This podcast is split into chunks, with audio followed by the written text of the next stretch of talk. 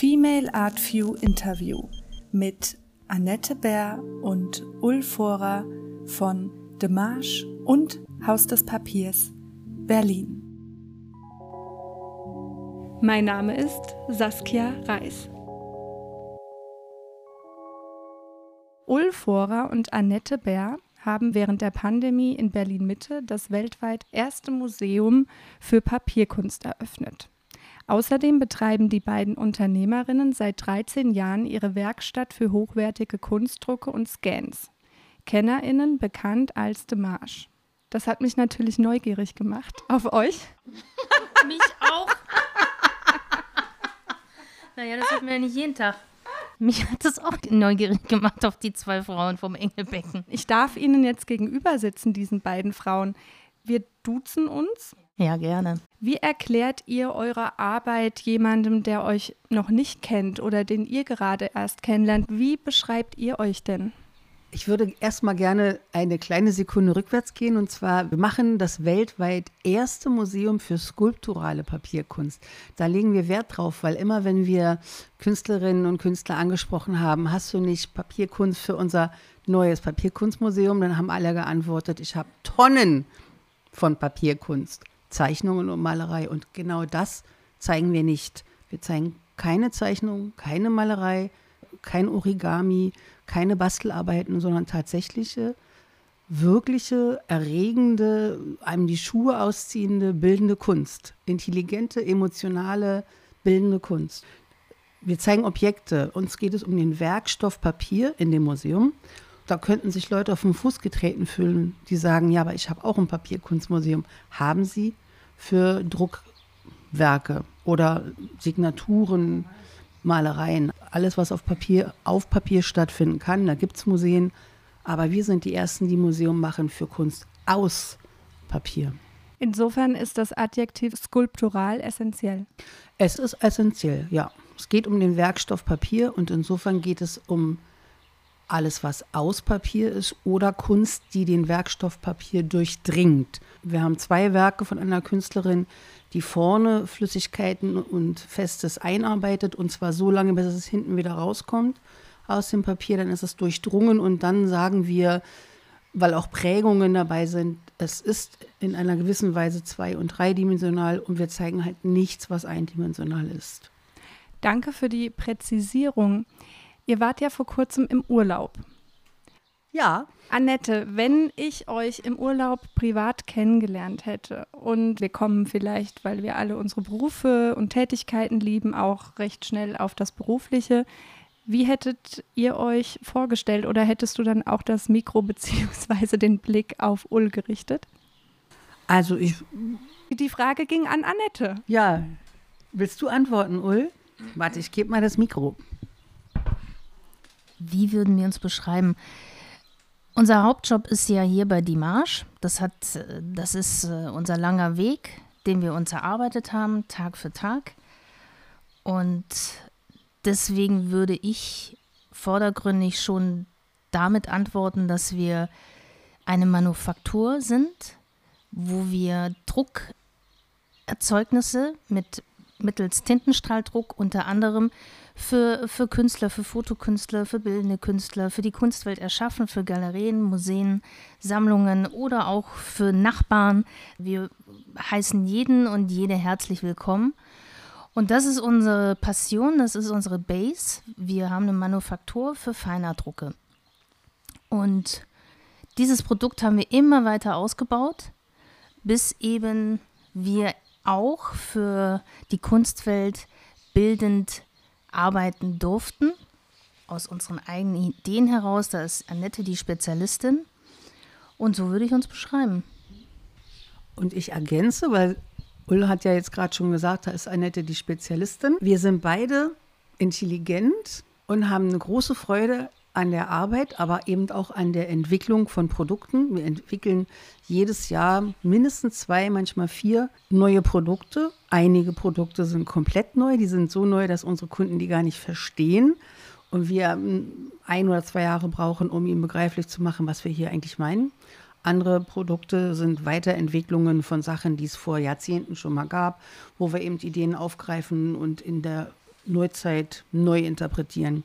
Und das ist sicherlich eine Spezialität von uns beiden, dass Ull unglaublich begabt im technischen Bereich ist und ich bin unglaublich begabt, mir Sachen auszudenken und gemeinsam sind wir ein unschlagbares Team, Sachen zu realisieren, wo andere sagen, das ist zu schwer, das dauert zu lange, das kostet zu viel Geld. Wir haben überhaupt keine Angst davor, in irgendeine Produktentwicklung 20.000 zu investieren.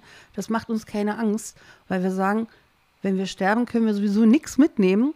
Und wir wollen einfach ein cooles Leben haben, wir wollen Spaß haben, wir wollen Sachen ausprobieren. Wir haben keine Angst davor, Geld oder Material zu verbrennen, weil wie in der Kunst, du machst eben auch Fehler und manche Sachen klappen nicht, aber dadurch lernt man oder lernt Frau und kommt weiter. Ja, und das ist halt dieses aufregende Leben, was wir haben, das ist sehr abenteuerlich. Wir gehen oft ins Risiko, also teilweise Haus und Hof riskieren wir, wenn wir was Neues anfangen, zum Beispiel mit dem Museum. Das gab da kommen wir vielleicht später dazu. Also viele schlaflose Nächte, viele Wochen richtig geschlottert vor Angst, ob wir uns jetzt hier völlig übernommen haben. Aber dann eben dadurch, dass wir gerne netzwerken, mit anderen Leuten zusammenarbeiten. Also, was ich sagen will, wir sind ein super Team. Wir sind schlau, die Arbeit macht uns Spaß. Wir polarisieren. Manche Leute finden uns total bekloppt und wir haben einen kleinen Laden. Wir können sowieso nicht für die ganze Stadt arbeiten. Die, die uns mögen oder die Produkte mögen, die kommen zu uns, die anderen nicht. Und wir sind sehr beschenkt, dass wir so frei leben dürfen. Was fasziniert euch denn so am Papier? Das ist eine sehr interessante Frage und tatsächlich muss ich sagen, ich komme ja, ich habe ja gelernt 93 und damals gab es ja, es gab schon einzeln digitale Momente, aber das war ein sehr, sehr teures Equipment und das haben sich ganz wenige nur leisten können, also war fast alles analog. Und im analogen Fotobusiness, da gab es halt ein Glanz, ein semimattes Papier und dann, wenn man Glück hatte im Schwarz-Weiß-Labor, gab es dann noch äh, Barytpapiere, dann gab es das wunderschöne Zibachrom von Ilford, aber es waren halt alles Fotopapiere. Als wir uns oder als ich mich 2008 selbstständig gemacht habe und dann entschieden habe, relativ schnell auch einen Inkjet-Drucker, einen Feinart-Drucker zu kaufen, war das ganz interessant, weil mein erster Druck auf einem vollmatten Rackpapier ich stand davor und habe gedacht, ja, nee, also weißt du, auf Schreibmaschinenpapier, das ist doch irgendwie nicht geil. Das hat sich mir erstmal nicht erschlossen. Dann hatten wir aber eine befreundete Kundin und mit der haben wir uns gut entwickelt, zusammen getüftelt. Das waren sehr schwierige Motive, die zu Blatt bringen zu müssen. Und sehr anspruchsvoll an uns, auch an das Material, auch an den Papierhersteller, weil Papier ist nicht immer on top was man dann auch im Prozess merkt. Und so langsam ist die Liebe immer größer geworden und der Werkstoffpapier ist einfach so vielfältig und wir haben jahrelang eindimensional gedruckt und haben aber so eine Papierverrücktheit entwickelt. Wir sind auf Messen gegangen, wir haben in Läden geguckt und haben gesagt, Mensch, das ist ein tolles Papier, fass mal an und oh, dünn, dick rau, texturiert, glatt und wir haben dann irgendwann mal ein Portfolio gehabt von 104 verschiedenen Papieren. Auch völlig verrückt, weil total unwirtschaftlich. Ich meine, unser Papierlager ist riesengroß, weil du ja nicht auch immer nur eine Rolle hast, sondern natürlich verschiedene Rollenbreiten. Also es ist schon relativ früh gewachsen, dass wir uns äh, wirklich vielfältig aufgestellt haben und eben nicht nur die fünf, sechs Hanemühle-Papiere oder Teco-Papiere haben wollten, sondern wir haben noch ein bisschen über den Tellerrand hinausgeschaut und sind immer noch heute am Experimentieren. Wie kann man auf was drucken? Kann man irgendwie anders auf Material drucken?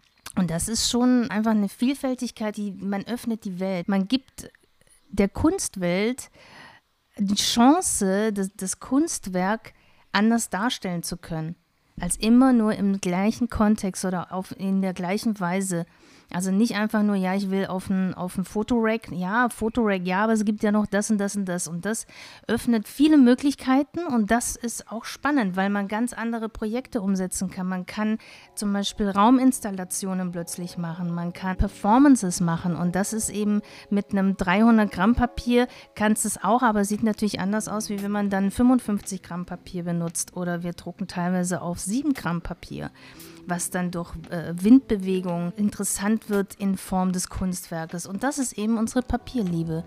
Du hast eben deine Ausbildung erwähnt oder Studium.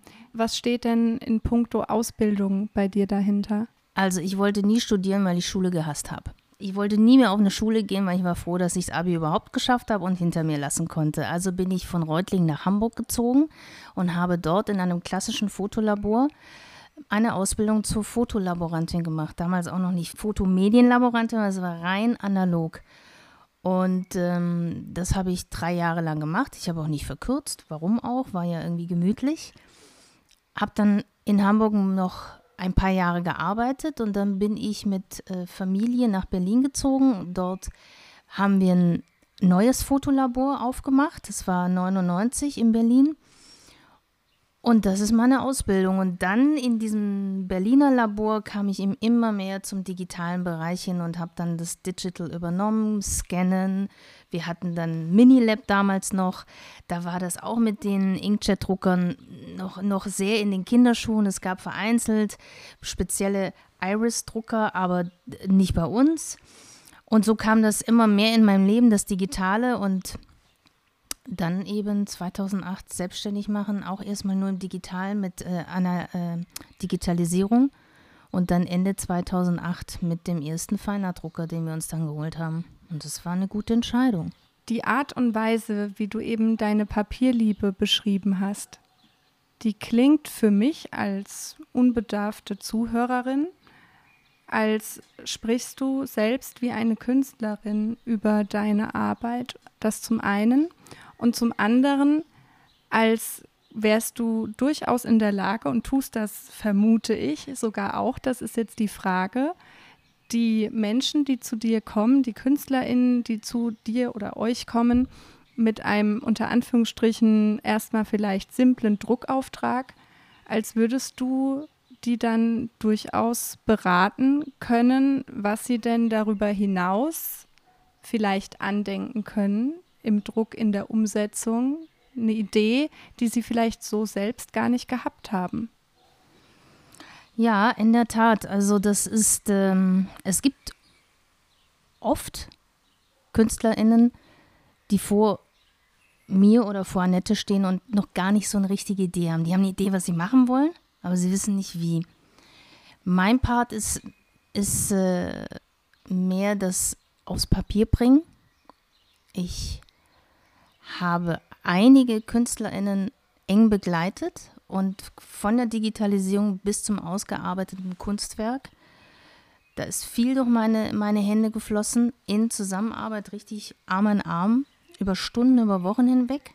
Das ist schon ein, ein Prozess, der gehört zu diesem Job dazu, weil ich bin diejenige, die es technisch umsetzen muss und visuell umsetzen muss, was quasi KünstlerInnen möchte.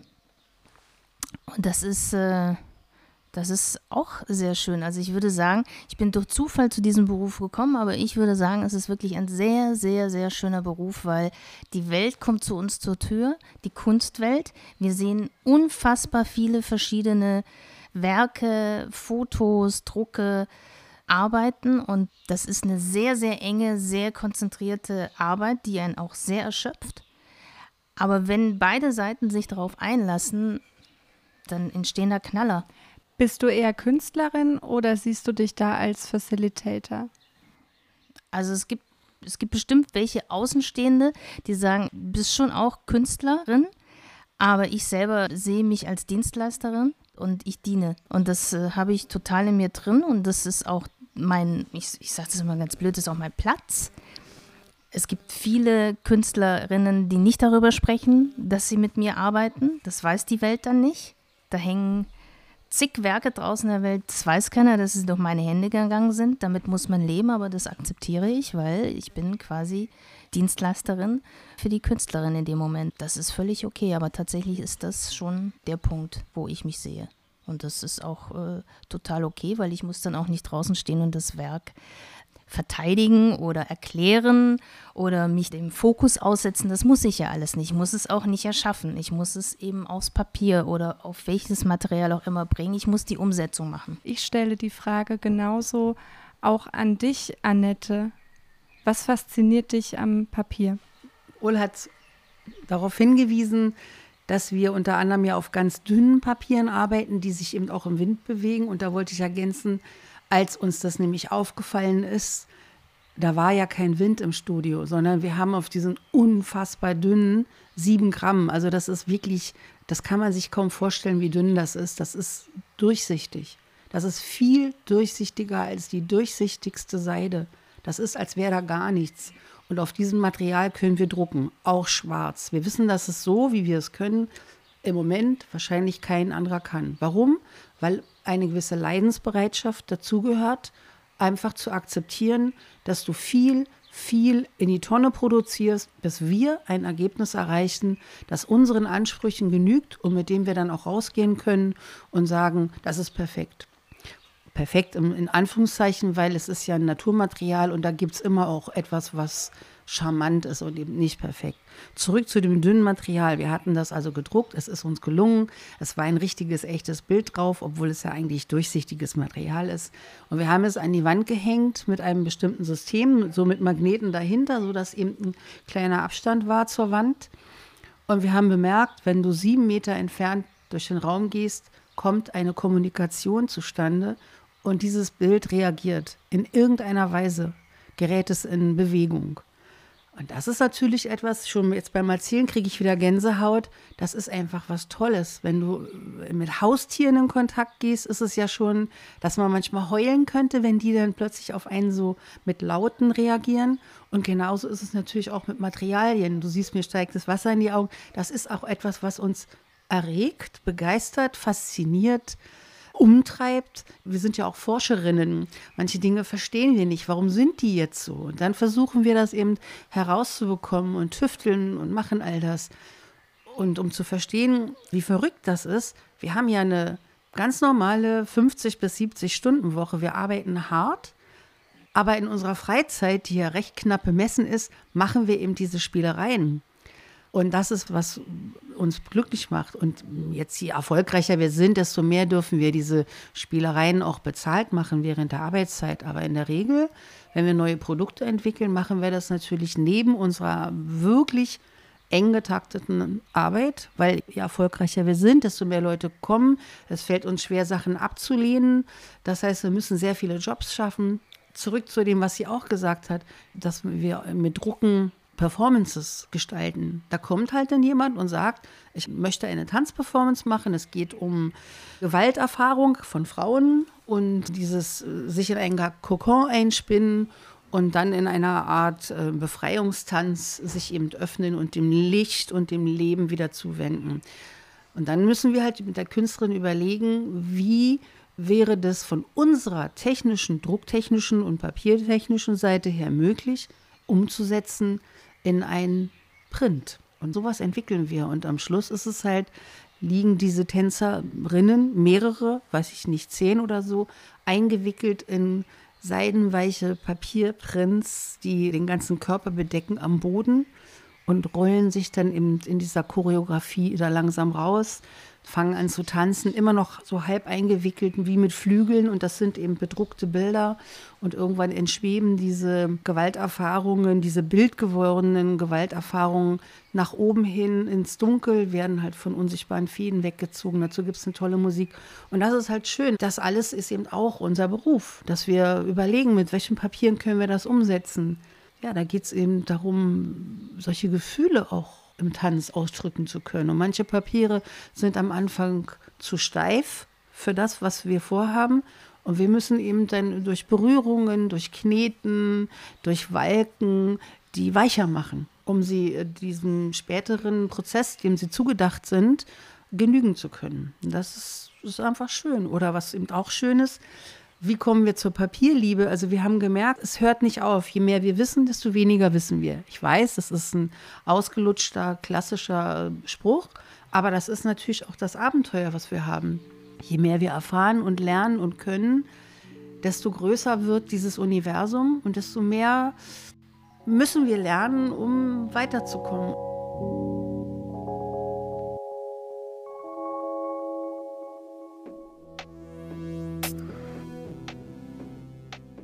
Sind wir auch verrückt wie Bergsteiger. Wenn du einen 3000er erklommen hast, dann willst du danach eben nicht auf einen 2800er, sondern da möchtest du irgendwie höher. Und das ist vielleicht auch urmenschlich, dass, dass dieser, dieser, dieses, das, man wird angetrieben vom, vom Wissensdurst. Das bestimmt unseren Lebensrhythmus. Wenn wir mehr lernen wollen, machen wir es durchs Tun.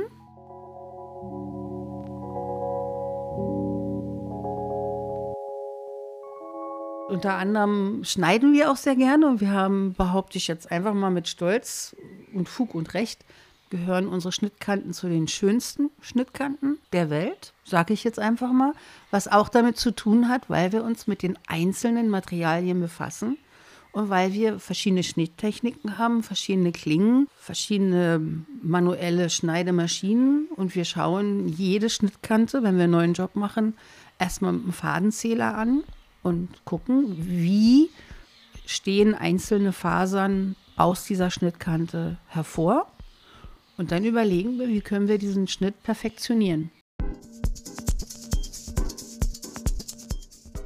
Das ist verrückt und das bezahlt uns auch kein Kunde, weil ein Print, also die Kunden sind so ein 60, 80 auf dem und dem Material kostet bei allen Leuten hier in der Stadt ungefähr einen ähnlichen Preis. Viele Leute machen, also Dienstleister machen für ihren 60, 80 sechs oder acht Handgriffe und wir machen eben 40 die uns keiner bezahlt. Das ist bekloppt. Aber wir haben die schönsten Schnittkanten. So, also ist es nicht bekloppt. Wir gehen nach Hause und können sagen, wir haben einen richtig erfolgreichen Tag gehabt und haben richtig perfekte, großartige Produkte hergestellt und verkauft und die werden irgendwo in der Welt gesehen und es kommen jetzt auch schon Leute zu uns rein und sagen, ich war in der und der Ausstellung, ich bin durch die Tür reingekommen und habe die Bilder gesehen und die Rahmung und die Installation und ich wusste, die Marsch. Und das macht uns stolz, zu wissen, wenn Leute etwas sehen, was makellos ist, perfekt und auch emotional interpretiert, von der gesamten Präsentation bis hin zur Rahmung, bis hin zur Lichtgestaltung, die Marsch. Und das ist doch schön okay, es wird uns nicht bezahlt, aber irgendwann kommen wir natürlich an den Punkt zu sagen, wir können sowieso nicht alle Anfragen bearbeiten, weil wir es nicht schaffen. Wir, wollen keine Fabrik werden. Wir wollen nicht industriell arbeiten. Wir sind ein kleines, feines Team mit einem hohen Anspruch, mit einer großen Bereitschaft zum Können. Und das wollen wir eigentlich auch bleiben. Also jetzt haben wir schon auch erreicht, dass wir sagen können, der Job ist toll, der, da können wir noch was lernen. Den nehmen wir an und den anderen können wir auch gar nicht mehr annehmen. Einmal auch an dich die Nachfrage, was steht denn hinter deiner Papierliebe ausbildungstechnisch? Hast du so eine ähnliche Ausbildung gemacht wie Ul? Hast du studiert? Gar, ich habe keine Ausbildung. Also ich bin mit der 10. Klasse von der Schule entfernt worden, sehr freundlich. Man hat mir gesagt, wenn du jetzt äh, diese und jene Referate noch machst, und uns versprichst, dass du nach der 10. Klasse nicht in die E-Phase rübergehst, dann kriegst du ein Zeugnis, was zumindest nicht äh, sitzen geblieben ist. Auf den Deal bin ich eingegangen und dann war ich halt mit 15 fertig und habe dann mehr oder minder als Künstlerin gearbeitet.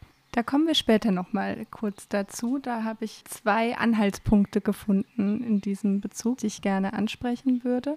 Das andere ist, du hast jetzt schon mehrmals den Begriff Erfolg benutzt. Das ist ja nicht verwerflich, von Erfolg zu reden, aber der Begriff lässt viel Interpretationsspielraum. Er ist unterschiedlich positiv oder auch negativ besetzt und er ist vor allem so im Mainstream für meine Begriffe recht eindimensional besetzt. Wie definiert ihr denn Erfolg? Was bedeutet für euch Erfolg? Erfolg es gibt Macher, Mitmacher, Miesmacher und Kaputtmacher. Und wir sind Macher.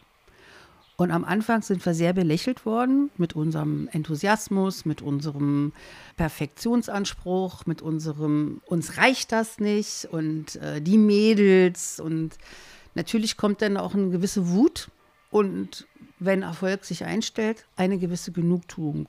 Der Weg war hart. Ja, wir haben eben, wie gesagt, auch viel draufgezahlt, weil wir nicht schnell zufrieden sind mit unserem eigenen Können, mit dem Produkt. und dann am Schluss zu triumphieren auf eine gewisse Art und Weise. Ich rede jetzt nur von mir. Also jeder Mensch hat ja etwas, was einen treibt. Und das, was mich treibt, ich habe keine Lust, die Zweitbeste zu sein.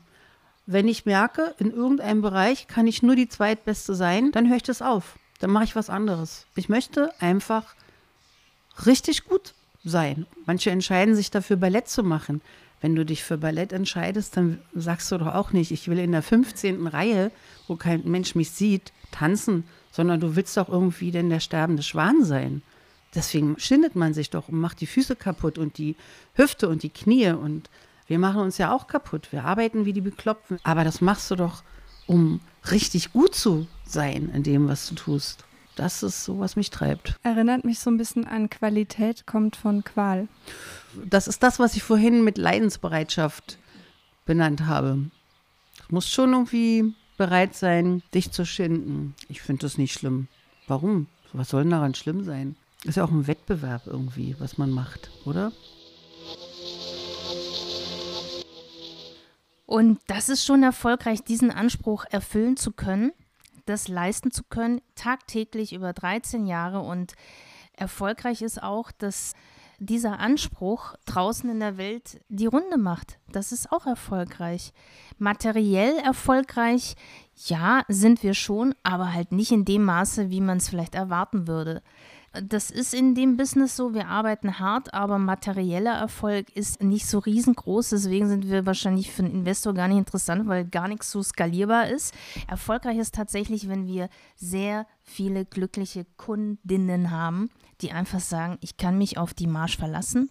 Das sind meine Partnerinnen, die liefern. Ich weiß das. Wenn ich zu denen gehe, dann, egal wohin die das schicken auf der Welt, dann kommt es top an und ich kann mich darauf verlassen. Das ist für mich Erfolg, dass wir das eben über 13 Jahre lang halten konnten. Wir haben so angefangen, wir haben die Messlatte sehr hoch angesetzt und erfolgreich über 13 Jahre auch gehalten.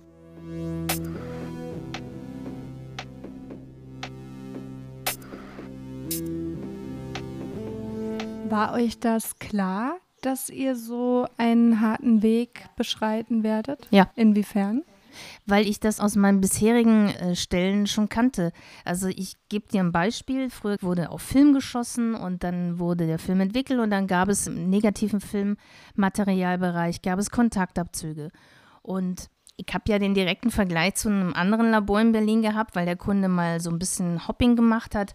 Und bei uns wurde der Kontaktabzug tatsächlich, der, der hat uns 50 Kontaktabzüge auf den Tisch geschmissen, weil er gesagt ist überall noch ein Magenta raus. Ein Magenta ist quasi, ja, ich fühle es irgendwie im Bauch. Ne?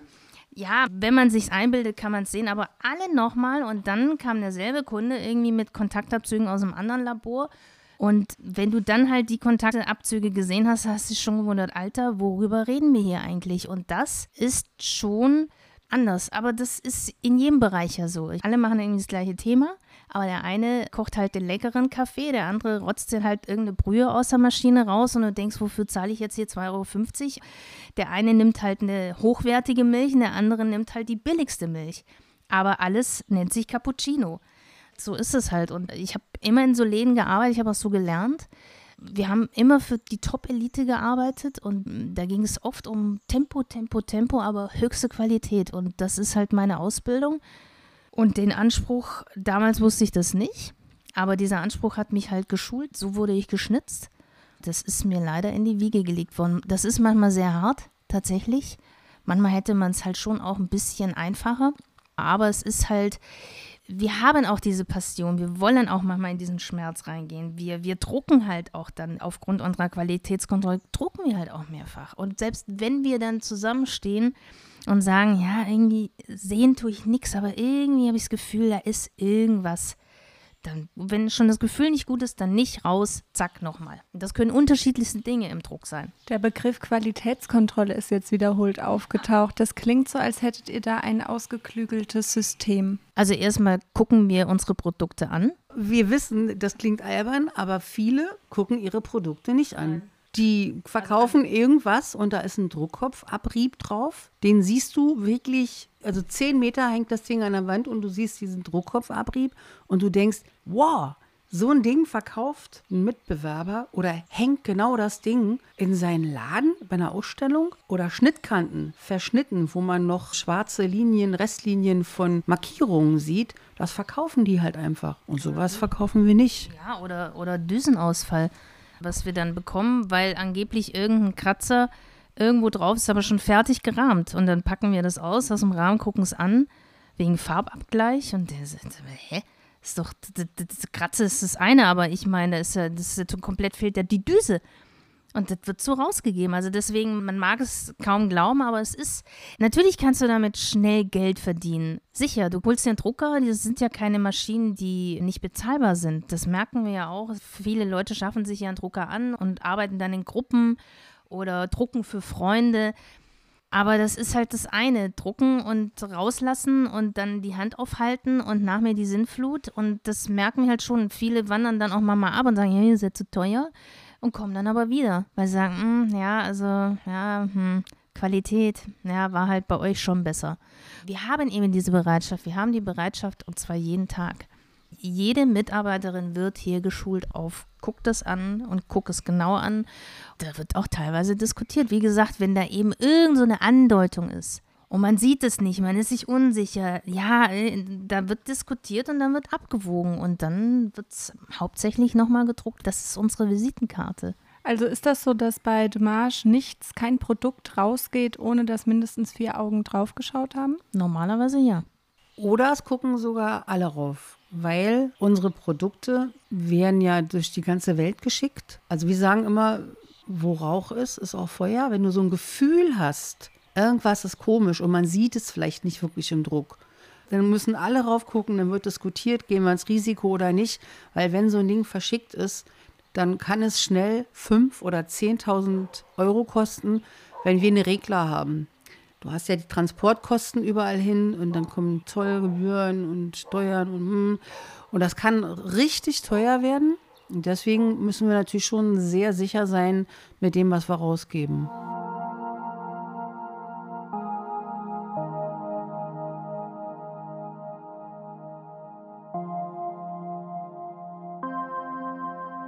Ihr klingt total ausgelastet mit Demarche. Und Demarche hat ja noch ein zweites Standbein, da kommen wir noch dazu. Wieso jetzt auch noch das Haus des Papiers? Wie seid ihr dazu gekommen? Habt ihr noch nicht genug zu tun? Wir sind ausgelastet, aber wir sind verrückt. Und Annette hatte das, glaube ich, schon am Anfang gesagt, wir sind Macherinnen. Unser Motto ist, Stillstand ist der Tod. Man muss sich immer bewegen. Man muss sich bewegen. Die Welt hört sich nicht auf zu drehen die Welt entwickelt sich und in unserem Bereich entwickelt sie sich vielleicht eigentlich schon fast gegen uns, weil der Industriedruck wird immer mehr, Leute holen sich selber Drucker, machen sich autark. Und du musst dir schon überlegen, ich will ja noch arbeiten, abgesehen davon vom Alter muss ich auch noch und auch vom Kontostand her. Und was machen wir in fünf Jahren? Also wir lieben den Job, ich will eigentlich auch nichts anderes machen. Also musst du dich bewegen, du musst beweglich sein, du musst Ideen entwickeln, du musst weg von diesen 0815 Produkten. Das haben wir ja schon angefangen mit Ausstellungskonzepte umsetzen, anbieten, weggehen von dem starren Druck, Materialien mit einfließen lassen, andere Materialien probieren. Wir entwickeln ja auch wirklich neue Produkte, und wir sind auch immer so, dass wir gerne etwas der Welt zurückgeben. Es klingt zu groß der Welt, aber wir wollen was geben. Wir geben schon sehr viel Leidenschaft, Passion, Feuer. Und wir haben vor Jahren die Selbstdruckwerkstatt gegründet, weil wir gesagt haben, ja, komm, wir wollen auch Workshops geben, das haben wir auch getan.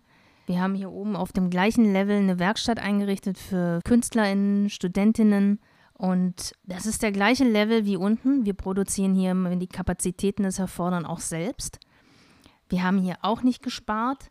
Unser Ansatz war, macht doch was mit eurer Kunst. Das heißt, Gib sie nicht einfach ab an irgendjemanden, sondern beschäftige dich. Du hast dich so lange beschäftigt mit Konzeption, Idee, Umsetzung, Bearbeitung und dann das finale Produkt ist das Unwichtigste in der ganzen Kette. Das darf nicht sein. Du musst Bewusstsein für dein eigenes Kunstwerk doch haben. Du musst doch das, was du zeigst in der Ausstellung, dafür kommen doch die ZuschauerInnen.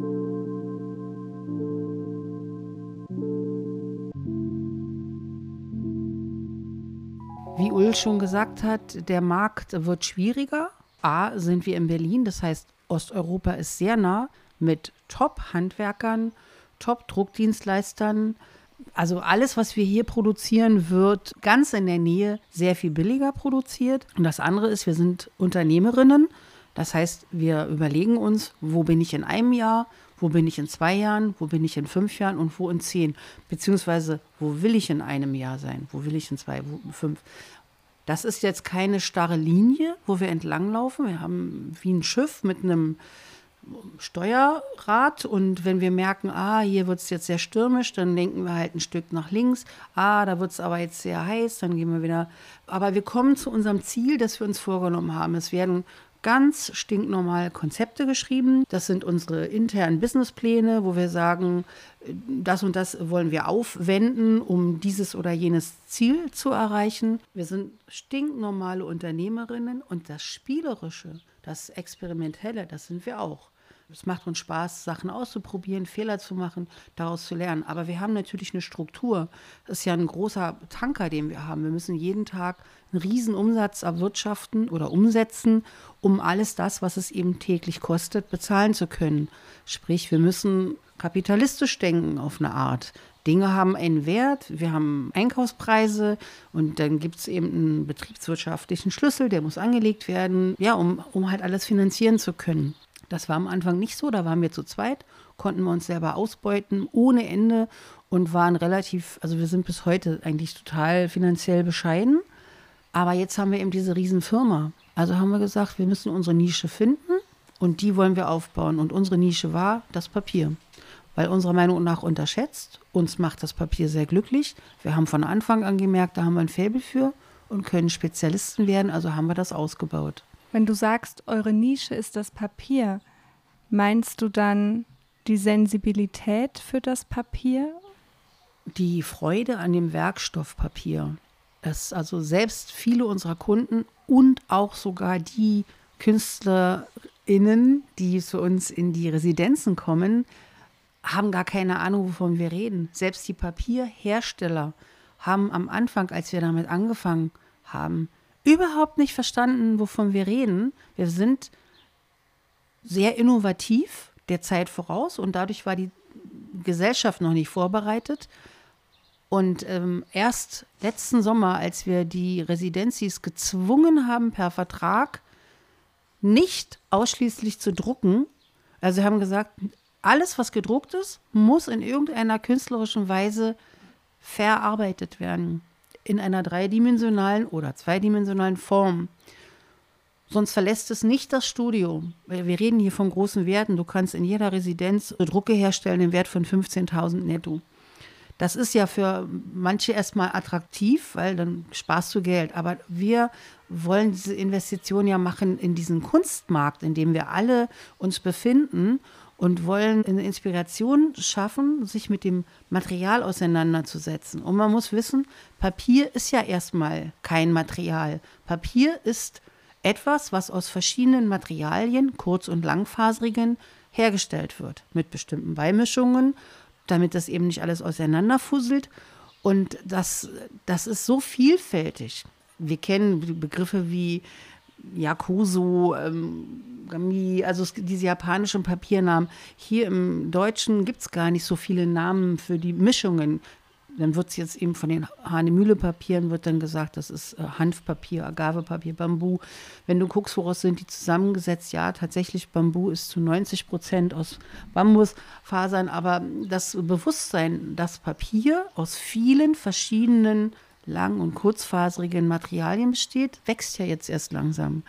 Und zu begreifen, dass es sich um einen Werkstoff handelt, der genauso wie Holz, Glas, Bronze, was auch immer verarbeitet werden kann, skulptural, das ist ganz neu.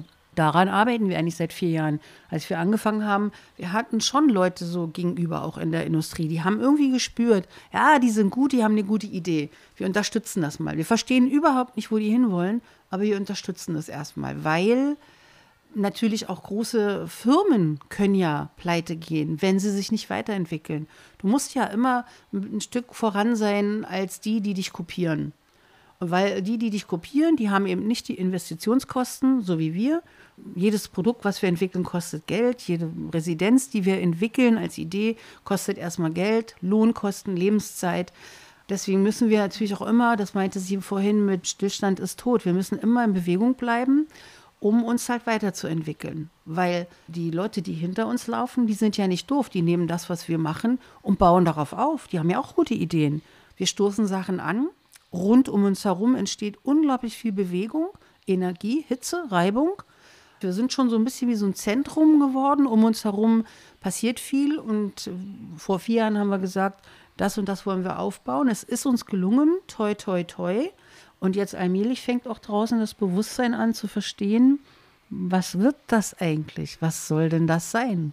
Kann man das verkaufen? Wenn wir im Bereich Fine Art Printing uns bewegen, ist ja Papier unter Anführungsstrichen nur ein Bestandteil. Es gibt ja auch noch andere. Der erste, der mir einfällt, ist die Farbe. Könnt ihr mir was über diese, ich sage jetzt mal, Co-Faktoren beim Drucken erzählen und wie habt ihr euch mit Farbe schon auseinandergesetzt?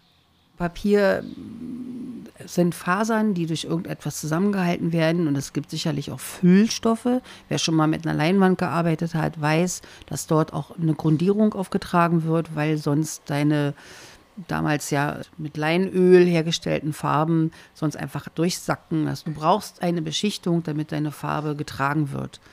Theoretisch Praktisch können wir auf allem drucken, was durch unseren Drucker passt, wenn unser Kunde bereit ist, die finanziellen Bedingungen zu akzeptieren. Also wir haben durchaus Jobs gehabt oder mindestens einen Job, wo von vornherein klar war, wir müssen einen Drucker kaufen, wir machen eine Edition, danach ist der Drucker hin. Weil das Material, was aus den Tanks durch die Schläuche geführt wird und durch die Düsen geht, alles von innen kaputt macht vermutlich auch irgendwann die Druckerzeugnisse, aber das ist ja dahingestellt. Also manchmal ist Kunst eben auch, dass etwas geschaffen wird, was sich in einen Prozess begibt und einem gewissen Wandel unterliegt. Das gehört zur Kunst dazu. Es gibt viele Techniken, die heißen dann Mischtechnik. Ich bin nicht dafür zuständig, was in zehn Jahren passiert, weil ich habe Medien miteinander gemischt. Also jeder Hersteller steht für sein eigenes Medium gerade. Wenn der Künstler, die Künstlerin fünf Medien verbindet, dann können Prozesse auftreten, für die erstmal niemand eine Gewährleistung übernehmen muss. Auch nicht die Kunstschaffenden. So, Papier besteht aus Fasern, aus Dingen, die das Ding zusammenhalten, die Materialien. Es wird eine Füllschicht aufgetragen. Und wenn wir Farbkontrolle in einem kontrollierten Prozess möchten, brauchen wir eine Beschichtung, ein, wo der Farbauftrag, der Tintenauftrag raufgelegt wird und immer gleich ist, in Anführungszeichen. Das ist so im Grunde genommen, wie Papier benutzt wird. Papier hat lange Fasern, kurze Fasern, ist sehr saugfähig, es kann sehr spröde sein, kann sehr steifig sein, kann sehr schmiegsam sein und entsprechend reagiert auch der Farbauftrag. Um zur Frage zurückzukommen. Wir haben, wie viele Drucker haben wir? Neun. Neun verschiedene Drucker. Und tatsächlich, jeder Drucker ist schon nicht anders. Also du kannst alle Drucker so managen, dass du ein gleiches Druckbild hast. Aber du hast Blattware, hm, dann gehst du lieber zu dem Drucker. Dann hast du dünne Materialien, dann gehst du lieber zum anderen dafür ist es schon gut, verschiedene Drucker zu haben, um eben für jede Eventualität die richtige Maschine nutzen zu können. Das macht dann sicherlich auch nochmal oft den Unterschied, wie man mit dem Drucker umgeht, wie man mit der Tinte, mit dem Tintenverhalten umgeht, wie man Tinten ansteuert, wie man überhaupt den Drucker ansteuert, wie man seine Papiere profiliert. Das ist für uns täglich Brot und wir müssen das handeln. Manchmal ist ein Flow und manchmal ist halt kein Flow.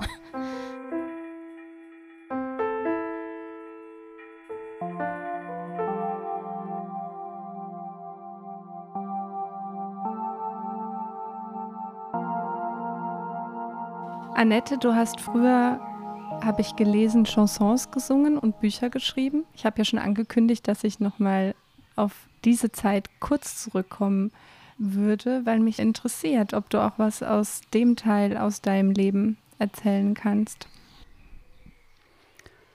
Ich war ein schwieriges Kind und habe, glaube ich, mit neun Jahren gesagt, ich möchte keinem Mann dienen, ich möchte mein eigenes Leben leben.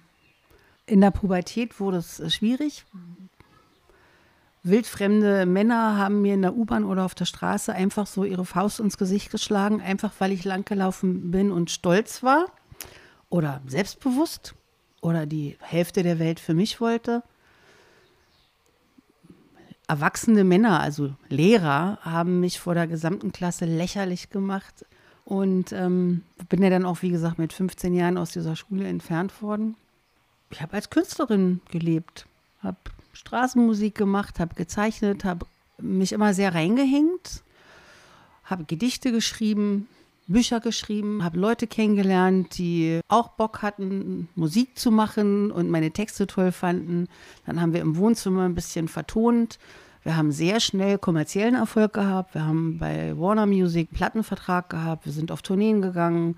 Wir hatten 150 Auftritte im Jahr. Wie hieß denn die Band? Annette Bell und Band. Und nebenher habe ich weitere Bücher geschrieben.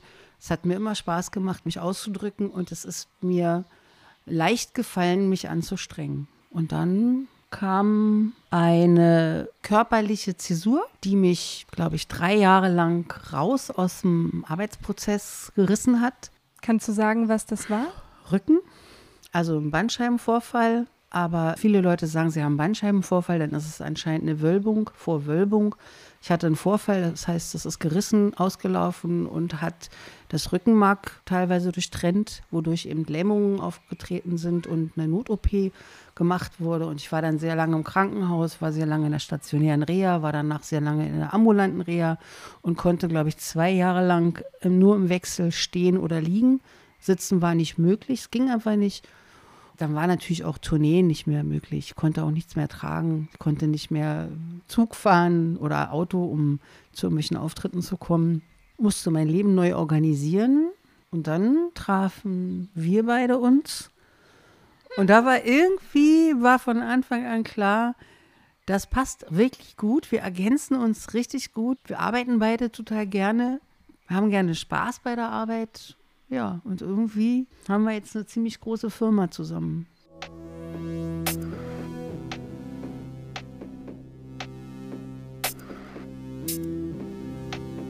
Ihr arbeitet ja in einer richtigen Männerdomäne. Ja. Habt ihr auch schon negative Erfahrungen gesammelt in Bezug darauf, dass ihr als Frauen in diesem Bereich tätig und auch erfolgreich seid? Das ist ein schwieriges Feld, wo ich gar nicht so genau weiß, wo ich anfangen und aufhören soll. Und ich würde gerne mal einen Eingangssatz wählen. Eine Frau, die sich mit dem Platz, der ihr kulturell von Rollenmustern her beschieden wird, zufrieden gibt und sich da nicht bewegt, wird nicht anecken. Und wir, die wir schon auch aus anderen Gründen, die man ja auch sieht und die wir auch gar nicht verstecken, schon als Teenager gelernt haben, dass wir anecken und die Welt uns das, was uns zusteht, was wir glauben, dass uns zusteht, nicht ohne weiteres geben möchte. Natürlich haben wir gemerkt, wir bewegen uns und dann ecken wir an und natürlich merken wir auch bis hierhin und nicht weiter. Das ist das eine. Das andere ist, dass wir natürlich in dem Schattenbereich, dass äh, die Leistung von Frauen gar nicht so gesehen wird und, naja, Hobby und äh, die Mädels. Also in diesem schattigen Bereich konnten wir uns auch entwickeln und im toten Winkel vorbeisegeln. Ich glaube, die haben gar nicht bemerkt, dass wir viele andere überholen. Und als es dann eben doch sichtbar wurde, gab es eben welche, die sich damit auseinandergesetzt haben und das seltsam finden, dass Frauen in einem technischen Beruf erfolgreich sind und innovativ und auch Ingenieurstätigkeiten machen und Dinge entwickeln. Und andere haben das als Chance gesehen und sich mit uns verbunden, weil sie gesagt haben, da ist Innovation, da können wir auch mit wachsen, da können wir uns vernetzen. Die Reaktionen waren unterschiedlich. Ja, klar. Das fängt schon damit an, dass es viele gibt, die denen eine gewisse Autorität und eine gewisse Sachkenntnis, Fachkenntnis gar nicht zustehen. Und ich weiß aus Erfahrung noch vom Angestellten-Dasein, wo ich auch mit männlichen Kollegen gearbeitet habe, dass das Wort des Mannes mehr wiegt und auch mehr transportiert und von vornherein ganz klar ist, ja, der hat Ahnung, der weiß, wovon er redet, dem kaufe ich das ab, das ist richtig. Und selbst wenn ich das Gleiche gesagt habe vorweg, wurde mir das nicht zugestanden. Und das merken wir schon ab und an auch hier noch. Klar, also das, das, wir werden viel öfter und stärker hinterfragt in unserer Kenntnis, in, unserer, in unserem Sachverstand, in dem, was wir den Kundinnen oder vielleicht spezieller dem Kunden erzählen. Das ist so, das war schon immer so, also ich kenne das auch nicht anders. Aber wir können nicht für die ganze Welt drucken und dann sind das eben nicht die richtigen Partnerinnen oder Partner. Ich möchte noch mal kurz was zu dem Rahmengeschäft sagen, weil Erfolg bemisst sich ja auch oft am Umsatz, beziehungsweise wenn Frau gut wirtschaftet, auch am Gewinn. Und als wir angefangen haben, unsere Prints bis zum Schluss zu denken. Also dann haben wir sie selber kaschiert, selber veredelt, in einzelnen Fällen selbst gerahmt, wenn es dann professioneller sein muss. Da haben wir anfangs mit Kooperationspartnern gearbeitet. Mittlerweile machen wir einen Großteil der Rahmen selbst mit industriell hergestellten Rahmen, zum Beispiel, die wir eben bei Halbe oder Nielsen kaufen. Jetzt erfahren wir doch auch, dass wir zu den Top 3 umsatzstärksten Unternehmen in Deutschland gehören. Und das ist natürlich schon irre, weil wir denken, okay, also jedenfalls als wir angefangen haben mit den Rahmen, haben wir halt mit einem professionellen Rahmer zusammengearbeitet. Und da hat eine Frau im Büro gearbeitet und die hat wohl immer diesen Kollegen da gesagt, unterschätzt die nicht von die Marsch. Die, die gehören jetzt mittlerweile in eure Top 10. Unterschätzt die nicht, die gehören in die Top 5. Unterschätzt die nicht, die gehören in die Top 3 und irgendwann waren wir Top 2. Aber über unsere Jobs wurde nie geredet. Und wir haben echt die größten Umsätze gemacht. Das wurde halt, ich weiß nicht, irgendwie nicht gesehen. Nicht geschätzt. Nicht geschätzt wahrscheinlich. Ja, nicht geschätzt. Tatsächlich ist es so, man wird oft übersehen. Und das machen die auch ganz bewusst. Die sehen natürlich ganz genau, was da läuft, aber sie, sie gestehen es einem nicht zu. Man bekommt diesen Platz nicht geschenkt. Und wenn man dann dafür kämpft, dann ist es auch irgendwie wieder nicht richtig. Man muss es annehmen, weil sonst gehst du auch irgendwann kaputt, weil dann bist du nur noch im Kampf und bist nur noch im Auftreten und am Schreien, sieh mich doch. Und es erzeugt eine Wut und wir haben gelernt, diese Wut umzulegen oder anders zu nutzen. Und mit dieser Wut sind wir tatsächlich auch da, wo wir jetzt sind. Erfolgreich. Diese Wut treibt uns auch an. Wir wissen, was wir können. Wir wissen, dass wir eben Umsatz machen. Wir wissen, dass wir gute Partner sind. Wir zahlen immer sofort. Wir sind solvent und wir bieten auch kreativen Input auch für unsere Partner. Wir lassen sie daran partizipieren. Wir behalten das Kuchenstück nicht für uns, sondern wir teilen auch. Wir netzwerken, wir öffnen, wir schenken und wir geben was zurück.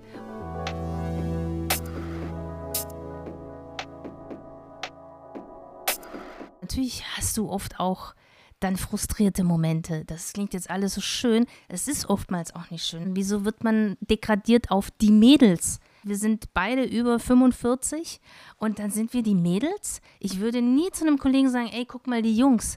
Ja, guck mal die Mädels von Dimash. Hallo, Entschuldigung. Ich meine, wir bewegen hier was. Wir sind ein großes Unternehmen. Wir sind innovativ. Wir haben ein Museum gegründet. Wir stiften einen Kunstpreis. Wir machen Residenzen. Da muss man sich nicht als Mädels betitulieren lassen. Aber so läuft die Schoße. Und oftmals sagt doch noch nicht mal jemand was. Es ist so normal. Leider immer noch.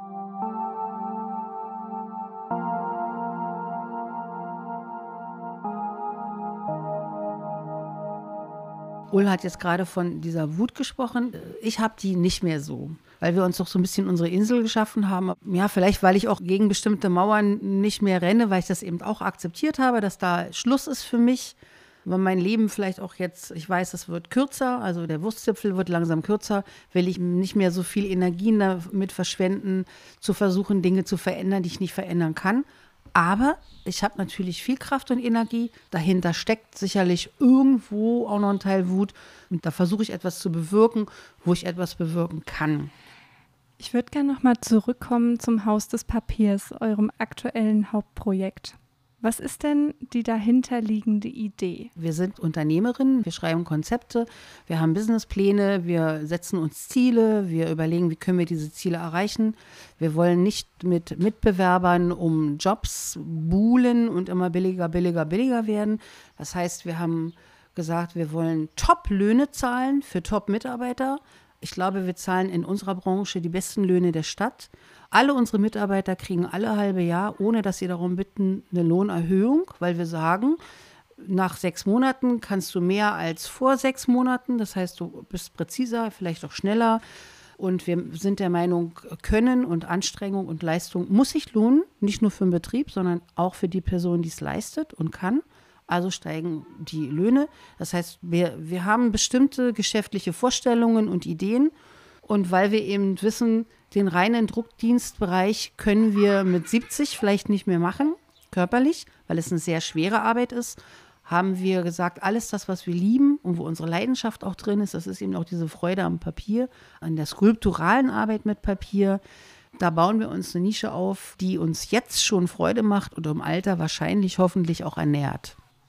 Also ist es durchaus auch ein ökonomisches Standbein für die Zukunft. Alles, was wir machen, hat durchaus auch ökonomische Gründe, weil wir haben keine Millionärseltern. Wir finanzieren uns mit unserer Hände Arbeit und äh, wir wollen tolle Produkte herstellen, aber eben auch entwickeln. Alle Leute, die draußen sind und selber Unternehmerinnen sind, wissen, du kannst nicht aufhören, was zu unternehmen. Wenn du mal vier Tage Pause hast, was machst du? Kriegst du eine neue Idee und überlegst, wie kannst du das jetzt reinflechten in dein bereits bestehendes Unternehmen. Das, du kannst gar nicht anders. Das ist ja so, so ein Unternehmerinnen-Gen. Das steckt in dir drin oder nicht. Ja, ja, aber da muss ich jetzt mal was ergänzen, Frau Bär. Das Haus des Papiers ist schon so entstanden. Wir haben ja die Residenzen hier in der Selbstdruckwerkstatt ins Leben gerufen nach einem Besuch auf der Paris Photo. Und seit es eben diese Bedingung gibt, dass mit dem Papier gearbeitet wird und es nicht nur bedruckt wird, sind eben Dinge entstanden, Kunstwerke, spannendste Kunstwerke, teilweise auch unter Leidensdruck, unter Qual, unter Erfolgsdruck. Und wir haben dann beschlossen, diese Kunstwerke müssen auch in die Welt. Also es, es nutzt ja nichts, wenn wir unten sie an unsere Wand hängen und unseren Kundinnen zeigen, guck mal, das kann man auch alles hier machen, das kannst du mit Papier machen, Inspiration geben. Also wollten wir sie in die Welt hinaus schicken. Das haben wir getan mit einem Besuch der Paper Positions. Ist unfassbar gut angekommen. Und dann ist bei Annette eben so ein Funke entzündet aus verschiedenen Gründen. Und sie hat gesagt, ich will ein Museum. Ich will ein Museum und ich krieg ein Museum. So, jetzt gebe ich zurück. Genau. Uns begeistert eben das Papier. Und das ist eben das, was uns glücklich macht. Natürlich bauen wir damit drumherum. Und als wir dann wie sie ja sagt, wir sind auf der Paris Photo gewesen, da haben wir dieses eine Kunstwerk von Christiane Feser gesehen. Wir waren schockverliebt, wir wollten sofort für diese Künstlerin arbeiten. Diese Kunst war so üppig. Es war also das Papier quoll einem geradezu entgegen. Es waren Massen von Papier, es war ein Foto, es ist ja Paris Photo, aber es war eben geschnitten, gearbeitet, geformt. Und das hat uns sehr, sehr, sehr angesprochen. Und wir haben dann weil sie gesagt hat, sie macht alles selber. Sie hat einen eigenen Drucker, also im Studio, und haben gesagt, okay, wenn wir mit der Künstlerin arbeiten wollen, müssen wir mehr bieten. Also mehr Mitgift in den Topf werfen, wenn wir in irgendeiner Weise uns mit der verbinden wollen. Und dann haben wir die Residenzen gegründet. Da sind wir dann zu Hahnemühle gegangen, haben gesagt, so und so und so und so. Und ähm, ja, dann gab es jemanden, der auch juristisch Ahnung hat, der hat uns so ein bisschen begleitet. Die Firma hat uns irgendwie vertraut oder vielleicht haben sie es auch gar nicht mitbekommen in den oberen Riegen. Wir haben dann Filme gemacht und irgendwie haben die uns vertraut, dass wir das Hahnemühle-Logo nicht beschmutzen. Und dann wuchs das alles so. Und dann haben wir von Anfang an gesagt, in den Residenzen möchten wir den Künstlern die Möglichkeit geben, Papiererfahrungen zu sammeln. Körperliche Erfahrungen mit dem Werkstoff Papier. Und das war auch alles schon geschrieben. Ihr könnt das zerreißen, zerschneiden, verbrennen, flechten, kaputt machen, mit der Asche malen. Ihr könnt es aufessen. Scheißegal, macht irgendwas mit dem Papier. Ihr kriegt von uns 100 Quadratmeter Feinheitpapier und zwei Wochen und ein Studio und Drucker und alle technische Unterstützung. Wir rollen euch wirklich einen Teppich aus. Wir wollen euch helfen, Erfahrungen zu sammeln. Die nehmt ihr mit in euren weiteren künstlerischen Weg und irgendwann fließt dann das in eure Arbeit rein. Das war es so am Anfang, aber die haben nur gedruckt. Wie im Rausch. Drucken, drucken, drucken, drucken, drucken. Ah, drucke, drucke, drucke, rausschleppen und irgendwas damit machen. Dann haben wir schon so gedacht, hm, das ist nicht so das Ziel. Wir wollen ja eigentlich der Kunstwelt draußen zeigen, Papier ist ein Werkstoff, der ist ebenbürtig, der ist teurer als ein Kunststoffdruck oder auf Mesh. Und wenn wir dann gefragt werden als Druckdienstleister, mach mir mal ein Kunstwerk in 8 mal 10 Meter, naja, dann kalkulieren wir eben ein Feinartpapier. Das ist natürlich der achtfache Preis von dem gleichen Ding auf LKW-Plane gedruckt. LKW-Plane, da fällt die Tinte nach fünf Jahren ab oder kriegt Risse. Bei uns hält sie eben 140 Jahre. Das ist erstmal für den Kunstmarkt nicht ganz so wichtig gewesen. Da geht es oft um Geld. Und wir haben gedacht, okay, dann müssen wir eben in diesem Kunstmarkt ein Bewusstsein schaffen, dass es auch um Nachhaltigkeit geht, dass unsere Erde einen Wert hat, dass das auch irgendjemand bezahlen muss, dass es diesen Wert hat, dass Arbeitskraft einen Wert hat, dass Fachwissen, Können einen Wert hat. Und da müssen wir eben, wenn es unsexy ist, müssen wir draußen etwas erschaffen, was attraktiv ist und sexy und lecker, dass die Leute verstehen, okay, da möchte ich hin, da bezahle ich auch was dafür. Und so kam dann eins zum anderen. Wir haben ein Konzept nach dem anderen geschrieben. Und dann kam halt Jetzt kommt so für mich das Schlüsselerlebnis. Ein Galerist auf mich zu, dessen Künstlerin war in der Residenz bei uns gewesen, hat offensichtlich nur gut von unserer Arbeit geredet, von unserem Projekt, was wir da machen. Und er sagte, ich bin so beeindruckt von dem, was sie tun. Ich bin so glücklich, sie mal persönlich kennenzulernen, wo wir schon so, öh, wir sind Dienstleister, so redet eigentlich niemand mit uns. Wir sind ja immer eine Stufe unter unseren Kunden, was auch in Ordnung ist. Wie Ul schon sagte, wir dienen wirklich gerne. Wir, es macht uns froh, an Prozessen teilhaben zu dürfen, aber wir müssen nicht der Star sein. Und dann hat er uns aber zum Star gemacht und hat gesagt, ich habe mit dem Bürgermeister da zusammengesessen und habe denen gesagt, guck mal nach Berlin auf die zwei Frauen da aus der Privatwirtschaft, was die für die Berliner Kultur auf die Beine stellen, das sucht seinesgleichen, das ist wirklich unfassbar. Und dann haben wir zum ersten Mal erlebt, wie wir von außen wahrgenommen werden. Jetzt war ja die Corona-Zeit, wir hatten ein bisschen mehr Luft zum Durchatmen. Und dann habe ich hinterher gesagt, okay, die Leute wollen das sehen, was in den Residenzen entsteht. Die sind sogar bereit, dafür Geld zu bezahlen. Okay, dann möchte ich ein Museum. Zweieinhalb Monate später war die Finanzierung geklärt. Wir hatten eine Immobilie im Blick, die Konzepte standen. Wir sind Netzwerker, wir machen das auch nicht alleine. Wir haben Partner, Kennen und Hanemüde, die wir aber eben davon überzeugen konnten, dass es für alle eine tolle, gute Sache ist, wenn wir das gemeinsam machen. Wir hatten teilweise viel Angst, auch Angst, dass wir Haus und Hof verspielen mit diesem Projekt, dass es vielleicht eine Nummer zu groß für uns ist. Dann stellte sich raus, gemeinnütziger Verein geht nicht in dem Fall, weil wir eben auch wirtschaftlich arbeiten müssen. Wir brauchten also Eintrittsgelder und so weiter. Und dann mussten wir eine gemeinnützige GmbH gründen. Dafür brauchten wir eine unfassbar teure Kanzlei aus München, die sich mit diesem Bereich auskennt. Also es war klar, dass schon im Vorfeld unfassbar viel Geld geflossen ist, um es überhaupt auf die Beine zu kriegen. Dann hatten wir die Räumlichkeiten endlich. Das war im Vorfeld auch schwierig. Da mussten wir unfassbar viel Geld investieren, um die Räume auch zu gestalten und dafür herzurichten. Also es war im Vorfeld, da haben wir uns doch echt ein bisschen auf den Arsch gesetzt. Fünf, sechs, sieben Mal mehr Geld, als wir gedacht hatten, dass wir im Vorfeld investieren müssen. Dann haben wir einen riesigen Kredit aufgenommen. Das war auch nur Konten, weil jetzt diese Corona-Kredite existieren.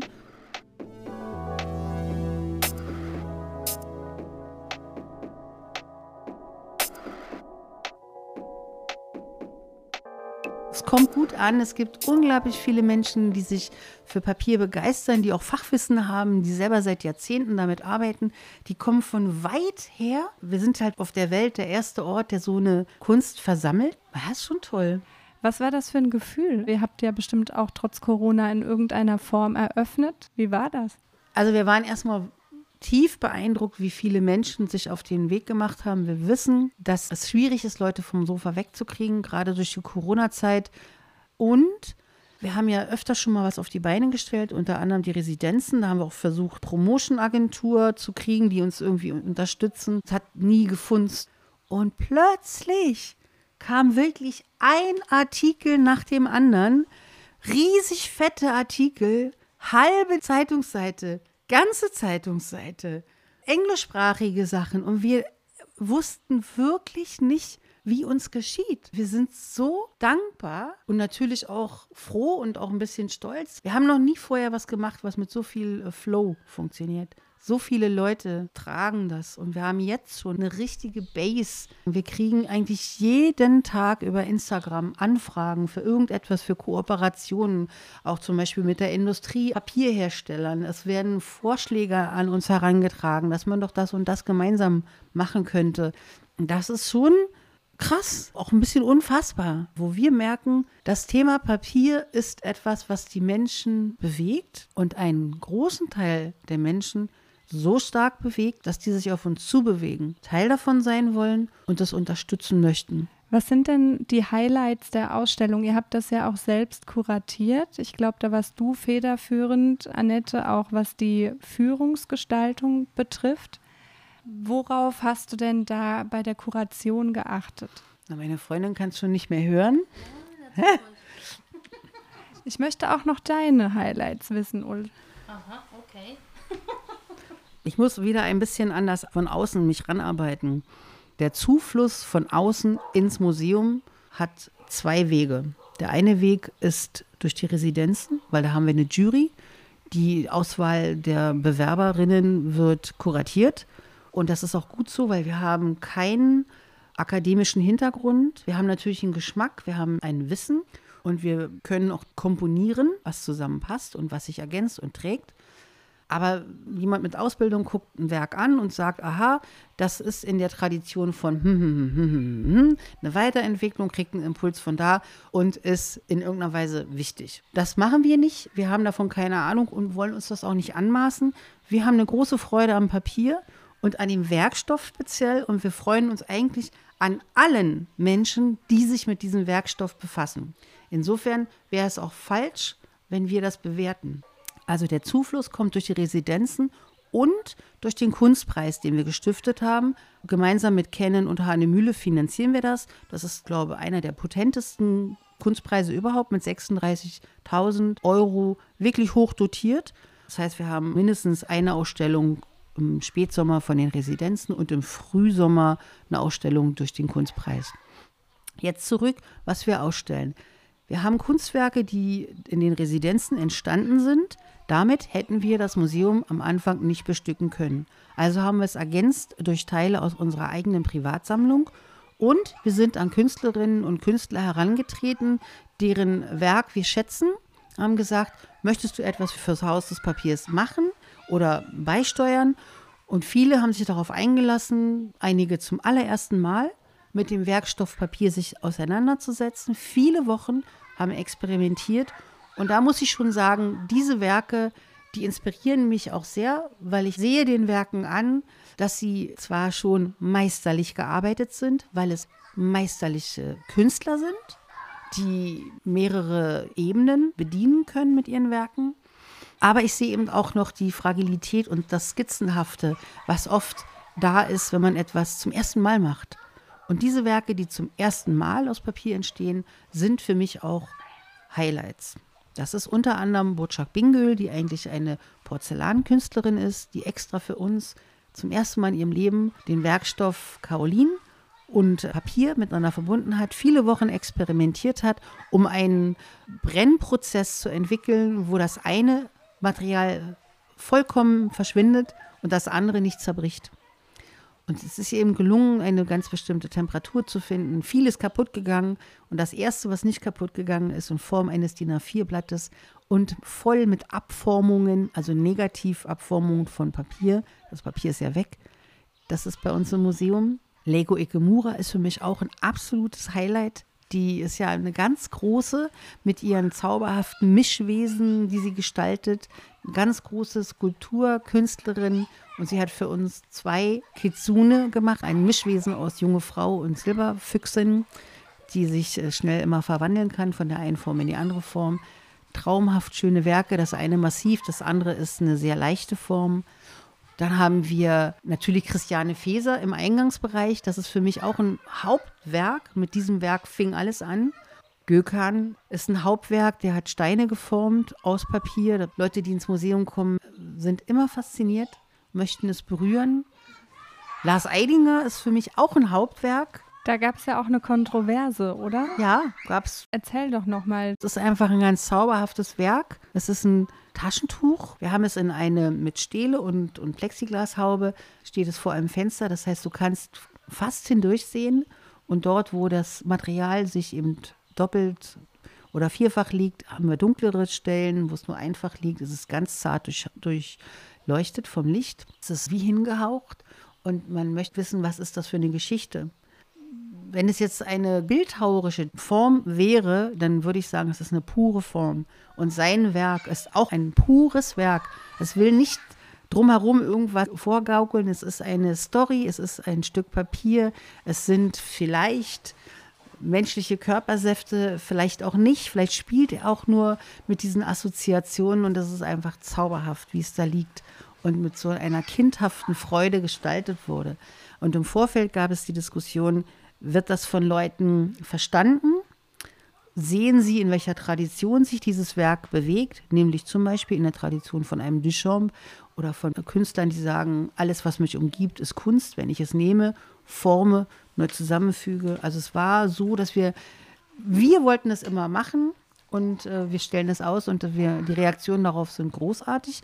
Vielleicht gibt es Leute, die sich fragen, das kann ich auch, ja, aber sie machen es eben nicht. Es ist ja immer so bei der Kunst, ja, jeder kann alles. Wenn es jemand gemacht hat, kann man es nachmachen. Aber man muss es erstmal machen. Und ich wüsste jetzt niemanden auf der Welt, der vorher so etwas gemacht hat. Wie ist die Arbeit denn entstanden? Ist die extra fürs Haus des Papiers extra auf Anfrage Haus des Papiers. entstanden? Genau. Wir arbeiten für viele Top-Künstler, unter anderem auch für Lars Eidinger, der großartige Fotos macht. Großartig. Auch zum Teil Großformat. Und ja, macht tolle Ausstellungen. Wir sind sehr dankbar, dass wir ihn dabei begleiten dürfen als Dienstleister. Und es gab dann auch kein Briefing, einfach, hey, habt ihr Lust, euch mit dem Werkstoff Papier auseinanderzusetzen? Genau. Und wir haben alles, was wir gekriegt haben, zeigen wir auch, weil es extrem unterschiedlich ist und wirklich alles total toll. Was ist denn dein Highlight, Ul? Mein Highlight ist auf jeden Fall Christiane Feser, weil ich mich seit der Paris-Foto, diese Arbeiten begeistern mich. Und wir haben uns damals keinen gekauft, weil es sind Unikate, es steckt viel Arbeit drin, es kostet einfach. Es ärgert mich bis heute, weil die Arbeiten sind gestiegen. Aber jetzt haben wir immerhin eine Leihgabe und das ist schon, das ist einfach magisch. Das, das holt dich ab. Das verunsichert dich, du weißt nicht, du schwankst, dann musst du nah rangehen. Also das ist schon, das beschäftigt einen schon sehr, sehr, sehr und es sind einfach tolle Arbeiten. Es gibt kaum eine Arbeit, die ich nicht gut finde, muss ich ehrlich sagen. Das klingt natürlich irgendwie auch wieder ein bisschen albern, aber sind alle für sich toll, sind alle sehr unterschiedlich und es ist finde ich einfach so ein toller Querschnitt, was man mit dem Werkstoffpapier machen kann, dass jede Arbeit, Geil Ugashi, ganz toll, mhm.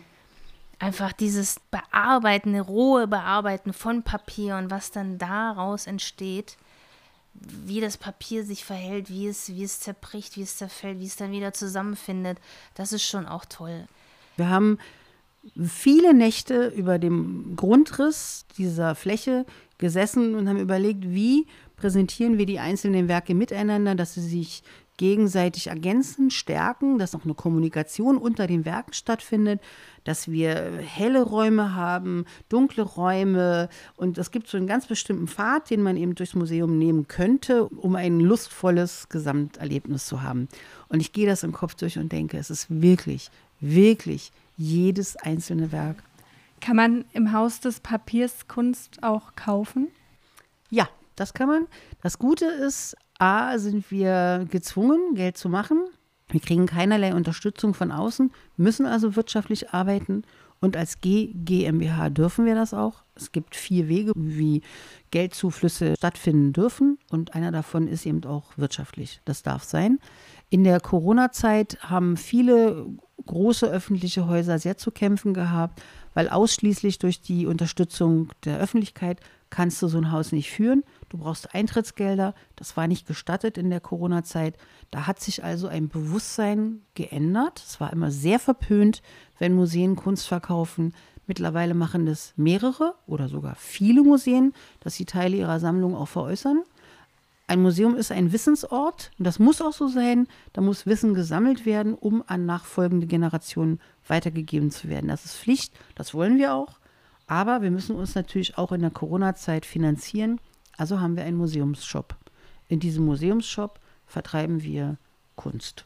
Originale oder ausschließlich auch Drucke? Originale und Editionen. Es gibt einen Museumsshop.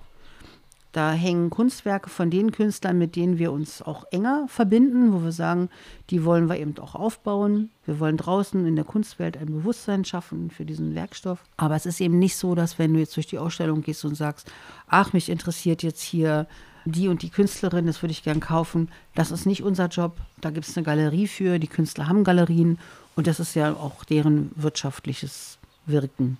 In gewisser Weise könnte man aber schon sagen, dass ihr durch oder mit dem Haus des Papiers auch zu AkteurInnen im Kunstbetrieb geworden seid. Wie würdet ihr eure Rolle in der Kunstwelt definieren? Dem Museum haben wir jetzt natürlich eine der attraktivsten Flächen der Republik, wo auch Kunst gezeigt wird. Das merken wir auch. Also es ist sehr viel öffentliches Interesse. Das ist schön. Jemand hat über uns geschrieben, dass es so angenehm ist, unser Mäzenentum oder Mäzenatentum. Wir fördern, ja, das stimmt, wir pumpen auch viel Geld rein, auch in Unternehmungen, in einzelne Künstler. Wir kaufen Kunst an, aber wir stehen eigentlich nie im Instagram-Account neben irgendwelchen Stars und lassen uns ablichten. Das machen wir nicht. Wir sind Handwerkerinnen durch und durch, Dienstleisterinnen. Wir haben jetzt ein Museum, weil wir diese Kunst lieben.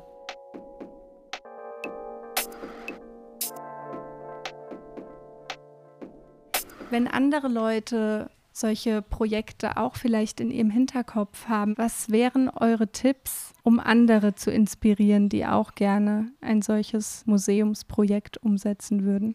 Es muss ja für einen selber stimmen. Es gibt, glaube ich, Menschen, die sind weniger risikobereit wie wir und das ist legitim. Es gibt Menschen, die brauchen mehr finanzielle Absicherung und das ist legitim. Die müssen halt vorher ihre Netzwerke machen und wir sind äh, so, das ist einfach dieses Unternehmergehen. Du gehst ins Risiko. Du kannst damit tierisch auf die Fresse fliegen und du kannst eben auch Glück haben. Es ist ja nicht nur Können, es ist ja eben, natürlich musst du dein Netzwerk vorher aufbauen über Jahrzehnte. Du kannst nicht aus dem luftleeren Raum irgendwas alleine stemmen, das kann kein Mensch. Aber es muss für einen selbst stimmen. Wenn wir eine Empfehlung geben können, dann würde ich sagen, überleg, was du verlieren könntest und frag dich, ob es wirklich schlimm wäre. Weil das meiste im Leben braucht man ja sowieso nicht. So, und dann kannst du dich selber fragen, was könnte ich gewinnen und was würde das mit meinem Leben machen? Ist es das wert? Wir haben das große Glück, dass wir zu zweit sind, dass wir uns also austauschen können, über Ängste sprechen können. Wir haben viele Ängste, na klar. Und wir können uns gegenseitig Mut machen und wir können uns immer daran erinnern, dass wir eigentlich überhaupt nichts brauchen. Wir haben vier oder fünf Werkstätten jetzt mittlerweile. Wir können es zusammenschrumpfen auf eine. Also wenn alles schief geht, ja, dann verkleinern wir unseren Betrieb. Das Team nicht, weil da ist viel Fachwissen drin, das würden wir nicht verkleinern, aber wir können den Betrieb verkleinern. Wir haben eigentlich nicht so viel zu verlieren. Ich denke, wenn man sowas machen möchte, muss man dafür brennen. Und wenn man brennt, dann kann man Feuer entzünden, sowohl bei sich als auch bei anderen. Das heißt, man brennt für die eigene Sache. Das finde ich schon wichtig. Und was ich auch ganz wichtig finde, was uns auch immer wieder im Nachhinein recht gegeben hat, einfach mal machen. Tatsächlich einfach machen. Weil wenn du heute irgendwas planst und dann denkst du, du kannst alles in Sicherheit wiegen. Bestimmte Sachen müssen in Sicherheit sein. Natürlich kann man es nicht anfangen mit 0 Euro in der Tasche, klar. Wir gehen Projekte nicht an, indem wir sagen, wir brauchen Lager, wir brauchen eine Garage, wir brauchen Zulieferer, wir brauchen Besteck, wir brauchen eine fertige Küche, wir brauchen dies, wir brauchen das, wir brauchen ein Netzwerk, wir brauchen eine PR-Agentur, wir brauchen all das und dann können wir erst starten, weil das muss man so haben. Dann fängst du doch nicht an, weil dann bist du nur damit beschäftigt, was muss ich eigentlich haben, damit ich es nicht machen kann. Und Dinge entstehen ja im Flow, Dinge entstehen im Workflow. Guck mal, heute wissen wir nicht, dass wir vielleicht irgendwie morgen den Tisch anders stellen müssen, weil es ergonomisch besser passt. Du fängst an und stellst einen Tisch dahin, weil du denkst, es ist ein guter Platz. Aber dann übermorgen stellst du fest, nee, irgendwie ist eigentlich blöd, den da hinzustellen, stell ihn anders hin. Viele Dinge passieren aus der Praxis heraus. Und wenn du dich zu sehr in der Theorie verfängst, dann fängst du viele Dinge gar nicht an, weil dann fängst du an, drüber nachzudenken, Ja, stimmt, aber wenn das nicht ist, dann kann es scheitern. Wenn das nicht ist, oh, dann geht es wahrscheinlich nicht auf. Wir wussten nicht, als wir das angefangen haben, dass uns so ein Flow geschenkt wird. Das wussten wir nicht. Wir haben keine PR-Agentur, wir haben keinen Presseverteiler. Wir haben das alles nicht. Du weißt das auch, wenn wir an die Presse rangehen und sagen, du, hey, wir haben hier übrigens, dann bist du Nummer 364.000, die auch schon wieder irgendwas möchte und dann landest du in irgendeiner Ablage. Und äh, das konnten wir nicht wissen. Das war schon Risiko. Und natürlich gehört Risiko dazu. Und guck mal, ich habe mit meinem Banker gesprochen. Der wollte einen Businessplan, äh, einen Liquiditätsplan. Ich, Liquiditätsplan, oh Gott, ey, ich habe keine Ahnung davon. Hör mir auf. Und es werden dir viele Hürden in den Weg gelegt. Das ist so. Allein diese gemeinnützige GmbH, oh, dann kann das eine Amt nicht, weil das andere nicht. Dann kann das Amt nicht, weil dieses Amt nicht. Und du wirst irre. Und das ist eigentlich auch so, dass du denkst, eigentlich habe ich gar keine Lust mehr drauf. Aber man muss sich durchbeißen, das ist wichtig. Man muss dafür brennen und man muss einfach sagen, nicht in der Theorie verfangen, einfach machen. Und gab es dann schlussendlich den Liquiditätsplan? Ja. Jetzt übernehme ich. Also es wurde wirklich in der Zeit viel geschrien, wir auch untereinander. Ich habe ganz viele Nächte nicht schlafen können. Wir haben auch viel geweint. Wir haben sechs Monate gebraucht, bis alles so war, dass wir endlich vom letzten Amt die Bestätigung hatten, den letzten Schein. Da hatten wir aber schon längst einen Fünfjahresvertrag unterschrieben, wo klar war, dass wir 180.000 hinlegen müssen um diesen Vertrag zu bedienen. Und da fehlte immer noch Aussagen von irgendwo. Und zwischendurch haben wir gedacht, alles, was wir aufgebaut haben bisher, wird den Bach runtergehen. Und wir werden so auf die Fresse fallen und die halbe Stadt wird sich freuen, dass wir scheitern. Und dann hat die andere gesagt, ach, der halben Stadt, denen ist scheißegal, wir sind denen scheißegal. Guckt keiner hin, was wir machen. Und also es war wirklich, wirklich schwer, weil wir keine Ahnung von hatten. Und wir haben das große Glück, dass jemand aus München uns unterstützt hat. Mit dem haben wir auch regelmäßig Videotelefongespräche geführt, haben dem gesagt, jetzt müssen wir hier wieder so ein Dokument und jetzt müssen wir das und jetzt müssen wir äh, das gründen. Und der hat uns so begleitet, hat uns teilweise auch Blaupausen geschrieben, hat gesagt, hier, so, das und das muss drin sein, ihr müsst es halt füllen mit euren eigenen Inhalten, den eigenen Zahlen. Viele Leute haben dran geglaubt war schon eine irre Erfahrung, dass uns so viel gab, zugetraut wird. Es gab auch einige, die gesagt haben, ja, wenn ihr das nicht habt, wenn ihr das nicht habt, ja, aber habt ihr daran schon gedacht und habt ihr daran, ja, dann müsst ihr aber dies und müsst ihr das.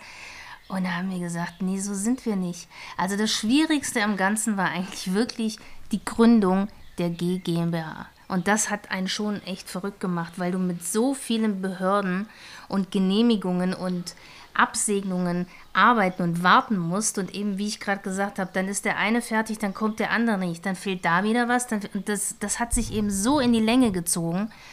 Und das hat uns schon fertig gemacht, weil man natürlich denkt, ja, so kann man aber kein Unternehmen machen. Ihr müsst schon, guck mal, es gibt eine Idee, wir wollen machen, dann verfängt man sich in diesem behördlichen Kram und muss auf Goodwill vom Finanzamt hoffen, dass die nicht erst in drei Monaten deinen Antrag bearbeiten, sondern vielleicht ein bisschen schneller, was aber auch vielleicht nicht sein kann, weil die ja alle im Homeoffice sind und also das war schon nervenaufreibend. Da gab es schon auch mal einen nervlichen Zusammenbruch, weil wir das natürlich alles, man darf es nicht vergessen, nebenher machen. Wir hatten keine extra freigeschaufelte Zeit, sondern mhm. es war quasi hier im Daily Business, kam eine E-Mail rein, so jetzt brauchen wir das. Da musst du mal kurz irgendwie dir überlegen, wie willst du das machen. Dann klingelt aber das Telefon und dann steht aber, da hast du eine Deadline im, im Nacken. Also das war schon sehr an der Belastungsgrenze. Also ich habe ja diese ganzen Konzeptsachen geschrieben und wir haben ja normalerweise regulär haben wir eine 60 bis 70 Stunden Woche. Jetzt hatten wir eben dieses Museum und ich habe wirklich oft bis Mitternacht noch irgendwelche Geschäftsgespräche gemacht, geschrieben, dann bis halb zwei Uhr morgens noch E-Mails beantwortet. Um sechs klingelt der Wecker und wir haben uns für die Arbeit fertig gemacht. Und das war echt Zwischendurch haben wir gesagt, du bist irre. Das schaffen wir einfach nicht. Wir oh, haben auch kein Personal gehabt fürs Museum. Man muss sich einfach durchbeißen, das hilft nichts. Im Nachhinein macht vieles dann auch wieder Sinn. Es hat Sinn gemacht, dass es dann doch so lange gedauert hat. Wir konnten langsam eben auch das kuratorische Anfragen an Künstlerinnen stellen. Seid ihr bereit, Arbeiten zu machen? Das dauert ja auch. Im Nachhinein macht das natürlich Sinn, dass wir so viel Zeit hatten wenn man im Prozess drinsteckt, versteht man es oft nicht, man wird verrückt und möchte, dass es eigentlich besser flutscht, schneller geht, schon alles fertig ist. im Nachhinein betrachtet, es war eine harte Zeit, aber eigentlich wirklich nur diese Gründung und bis das alles in Sack und Tüten war, von jeder Behörde eben abgesegnet, weil gemeinnützige GmbH steht unterm Fokus, das ist eben nicht so gern gesehen beim Finanzamt aus welchen Gründen auch immer. Ich weiß es nicht, das ist meine erste im Leben, die ich gründe. Aber das ist eben halt nicht, du gehst zum Notar, zack, zahlst dein Geld ein und hast du deine GmbH. Nein, gemeinnützige GmbH, Satzung, Prüfen, Gemeinnützigkeit. Und ist auch nochmal anders wie ein Verein, weil wir hatten ja zuerst das Vereinsmodell. Das wäre wesentlich schneller gegangen, wesentlich einfacher. Aber eben dieses Modell, da haben wir uns leider wirklich ein sehr schwieriges ausgesucht. Das ist so, aber es hat bestimmte Vorteile. Wenn das nicht gewesen wäre, weiß ich nicht, wie es dann gelaufen wäre. Es ist eben jetzt so, es ist immer noch sehr kompliziert, das Konstrukt mit der GmbH. Es hört nicht auf mit den Fragen, mit den Entscheidungen. Aber dafür hatten wir dann eben halt Zeit. Wir hatten Zeit, äh, die Exponate anzufragen. Du hattest Zeit, äh, das kuratorische äh, zu durchdenken, zu planen. Das hat ja auch alles sein Gutes. Dreimal Inspiration hoch drei. Ich gebe euch drei Stichpunkte, die ich auch jeweils kurz vorher erläutere. Und ihr sagt mir jeweils drei Ideen, drei Aspekte dazu. Und das hat alles mit Inspiration zu tun. Ich sage es mal kurz vor. Am Anfang geht es um drei Künstlerinnen-Vorbilder oder Künstlerinnen-Inspirationen. Rosemarie Trockel, das ist so ein Freigeist, so intelligent, so großzügig. Pipi Lottirist.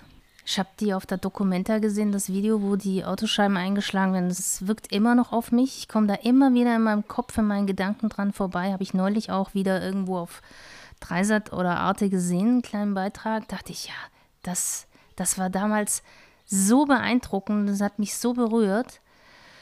Nummer drei muss ich noch überlegen.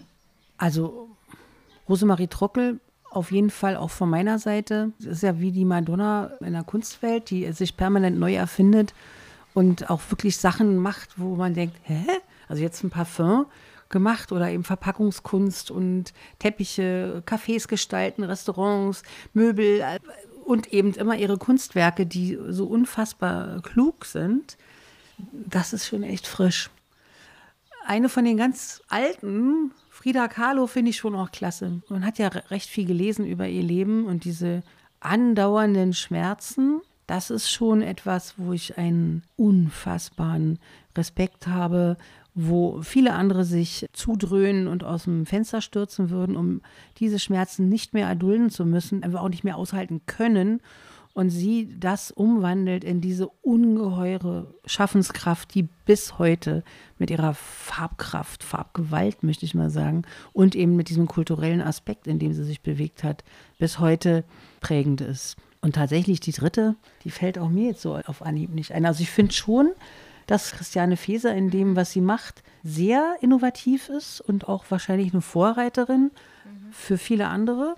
Dritte hätte ich jetzt vielleicht auch Christiane Feser gesagt, einfach aus einem persönlichen Geschmack heraus und weil ich auch weiß, dass sie Inspirationen liefert und auch Vorreiterin ist für weitere Künstlerinnen. Wie sieht's aus mit euren drei Inspirationen für gutes Arbeiten? Das kann ja verschiedene Aspekte haben. Es können Regeln sein, die man selbst befolgt oder Rituale, die einem wichtig sind, so eine gewisse Ethik oder Grundsätze, die man hat. Inspirierend für mich ist, offene Augen zu haben, offen zu sein, nicht an einen Ort zu gehen, zu sagen, da reiße ich meine Arbeit runter von 9 to 5 und Hauptsache das Geld stimmt, dann kann ich nicht inspiriert sein. Das geht nicht. Und tatsächlich, eigentlich von Anbeginn, obwohl ich zufällig zu diesem Beruf kam, von Anbeginn muss ich sagen, ich habe mir alles angeschaut. Ich habe das nicht runterproduziert. Ich habe mir wirklich die Bilder angeschaut und ich habe noch sehr viele Bilder im Kopf und das ist einfach toll, sich das anzugucken, was man gestaltet, was man bearbeitet, womit man arbeitet. Ich kenne Freunde, die haben Buchbindereien, gehe da rein, bin fasziniert, sage, Mensch, toll, was macht ihr denn hier? Hä, habe ich mir noch gar nicht angeguckt. So könnte ich nicht arbeiten. Also das ist ja toll, wenn Künstlerinnen zum Laden reinkommen und wir die Arbeiten machen. Und das sich anzugucken, das ist eine ganz große Inspiration, weil es einen erweitert. Es öffnet die, die Welt, es öffnet die Tür, es öffnet den Horizont. Dann eben auch Gerechtigkeit. Gerechtigkeit insofern, dass ich immer gesagt habe, wir wollen alles ermöglichen, was wir ermöglichen können. Geht nicht, gibt's nicht. Wenn jemand zu unserer Tür reinkommt, ist es unsere Aufgabe, Hilfestellung zu leisten, Angebote zu machen, weil konkret kommt jemand, möchte etwas von uns. Dann können wir ihm oder ihr nicht die Tür vor der Nase zuschlagen, weil wir keinen Bock haben, weil wir scheiße drauf sind, weil wir es nicht anbieten. Das möchte ich nicht. Wir versuchen viel möglich zu machen. Wir versuchen immer freundlich zu sein, zugewandt. Das ist auch eine Inspiration. Gerechtigkeit, auch dass eben jeder Kunde wichtig ist, dass jeder Auftrag wichtig ist, dass auch eine Wertschätzung stattfindet, auch für unsere Arbeit. Das ist auch mittlerweile sehr wichtig. Ich arbeite fast 30 Jahre in dem Business. Lange Zeit habe ich fast ausschließlich gedient, aber mittlerweile sage ich mir, ich brauche schon auch für meine Inspiration eine Wertschätzung für meine Arbeit. Und wenn die in diesem Sinne nicht fließt, dann entscheide ich mich auch schon mal, den Job nicht zu machen, weil es ist keine Einbahnstraße. Es ist ein Geben und ein Nehmen, sowohl von uns als auch von der Person auf der anderen Seite. Das ist schon inspirierend und wichtig für mich. Wertschätzung, Gerechtigkeit, auch Gerechtigkeit für das Geld der Kundin. Ja, dass ich die Kundin nicht verarsche und nicht einfach nur auf den Profit gucke, sondern auch liefere auch wenn das für mich bedeutet, ich gehe ins Minus, das ist in dem Moment, ist das halt so, aber dann ist das nicht das Problem der Kundin oder des Kunden, sondern dann ist es unser Problem. Ist aber wichtig für mich, dass ich dann eben nicht irgendwas runterreiße, nur damit ich noch im Profit arbeite. Das war für uns immer wichtig, dass das Geld schon auch einen Wert hat und wir die Kunden nicht verarschen.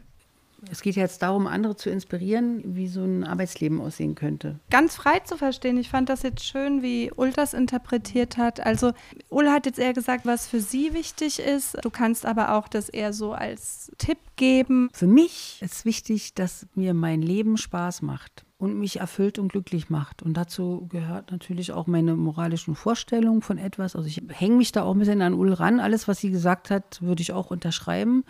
Ich arbeite wahnsinnig gerne, es macht mich glücklich, aber ich bin kein Workaholic. Also ich kann total faul sein im Urlaub und gar nichts machen und fahre sofort runter. Innerhalb von zwei Stunden bin ich entspannt. Ich merke, ich brauche das dann alles gar nicht. Aber wenn ich arbeite, dann arbeite ich gerne. Für mich ist wichtig, das, was ich mache, möchte ich gut machen. Ich war schon Putzfrau in einer Kneipe. Fünf Jahre lang habe ich da geputzt. Und mir war es total wichtig, dass wenn ich reinkomme und es ist sauer dreckig, wollte ich, dass es am Schluss, wenn ich fertig bin, schön ist für alle, die danach kommen. Und da war ich auch stolz drauf. War die stolzeste Putzfrau von allen. Aber ich habe eben auch am Fließband gearbeitet und da wurden eben Filzstifte einsortiert. Immer zwölf in eine Packung und zwölf verschiedene Farben. Den anderen war das wurscht, da waren manchmal doppelte Farben. Ich war stolz darauf, dass bei mir immer zwölf Farben drin waren. Ich war die stolzeste Bandarbeiterin der Welt. Egal, was ich mache, ich will das einfach gut machen. Und das erfüllt mich und macht mich glücklich.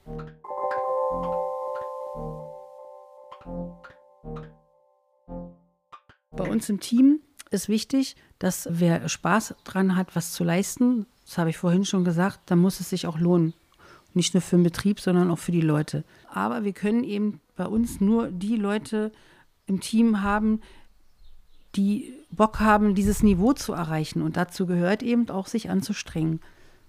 Ich finde, es macht glücklich, mich anzustrengen. Das ist wie jemand, die lernt, ein Instrument zu beherrschen.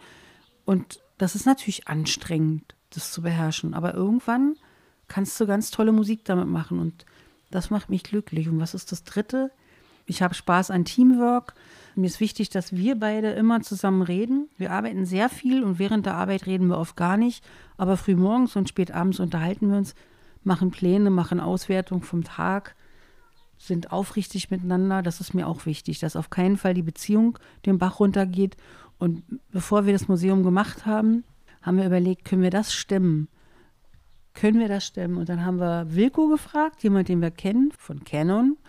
Und der hat gesagt, du musst darauf achten, dass ihr beide euch nicht streitet. Dann ist alles gut. Wir haben uns jetzt schon ein paar Mal gestritten und dann sagt sie auch, denk an Wilko. Denk an Wilko. Und wir denken dann an den und erinnern uns und fragen uns, was ist wirklich wichtig im Leben. Und wirklich wichtig im Leben ist, dass wir beide miteinander gut sind, dass wir ein gutes Leben haben, dass wir gesund sind. Wir sind zum Glück gesund. Wir werden nie krank. Seit wir den Laden haben, toi, toi, toi, waren wir nie krank. Keinen Tag. Und unsere Mitarbeiter auch nicht, zum Glück. Also die gehen irgendwie alle gerne zur Arbeit. Also ich glaube, das ist das Wichtigste, dass das, was wir tun, es uns erfüllt und glücklich macht. Ich möchte noch eins ergänzen. Natürlich haben wir wirtschaftlichen Erfolg und wir erwirtschaften auch Geld. Und es ist wichtig, das Geld wieder in die Welt zu bringen. Das heißt, wir spenden sehr viel. Sehr viel für Tiere, Tierrechte. Und das ist, das ist schon wichtig, weil es ist ein Kreislauf, das Geld kommt zu dir, aber du musst das Geld auch jemandem schenken. Und wenn du die Möglichkeit hast, dann musst du es eben wieder zurückgeben.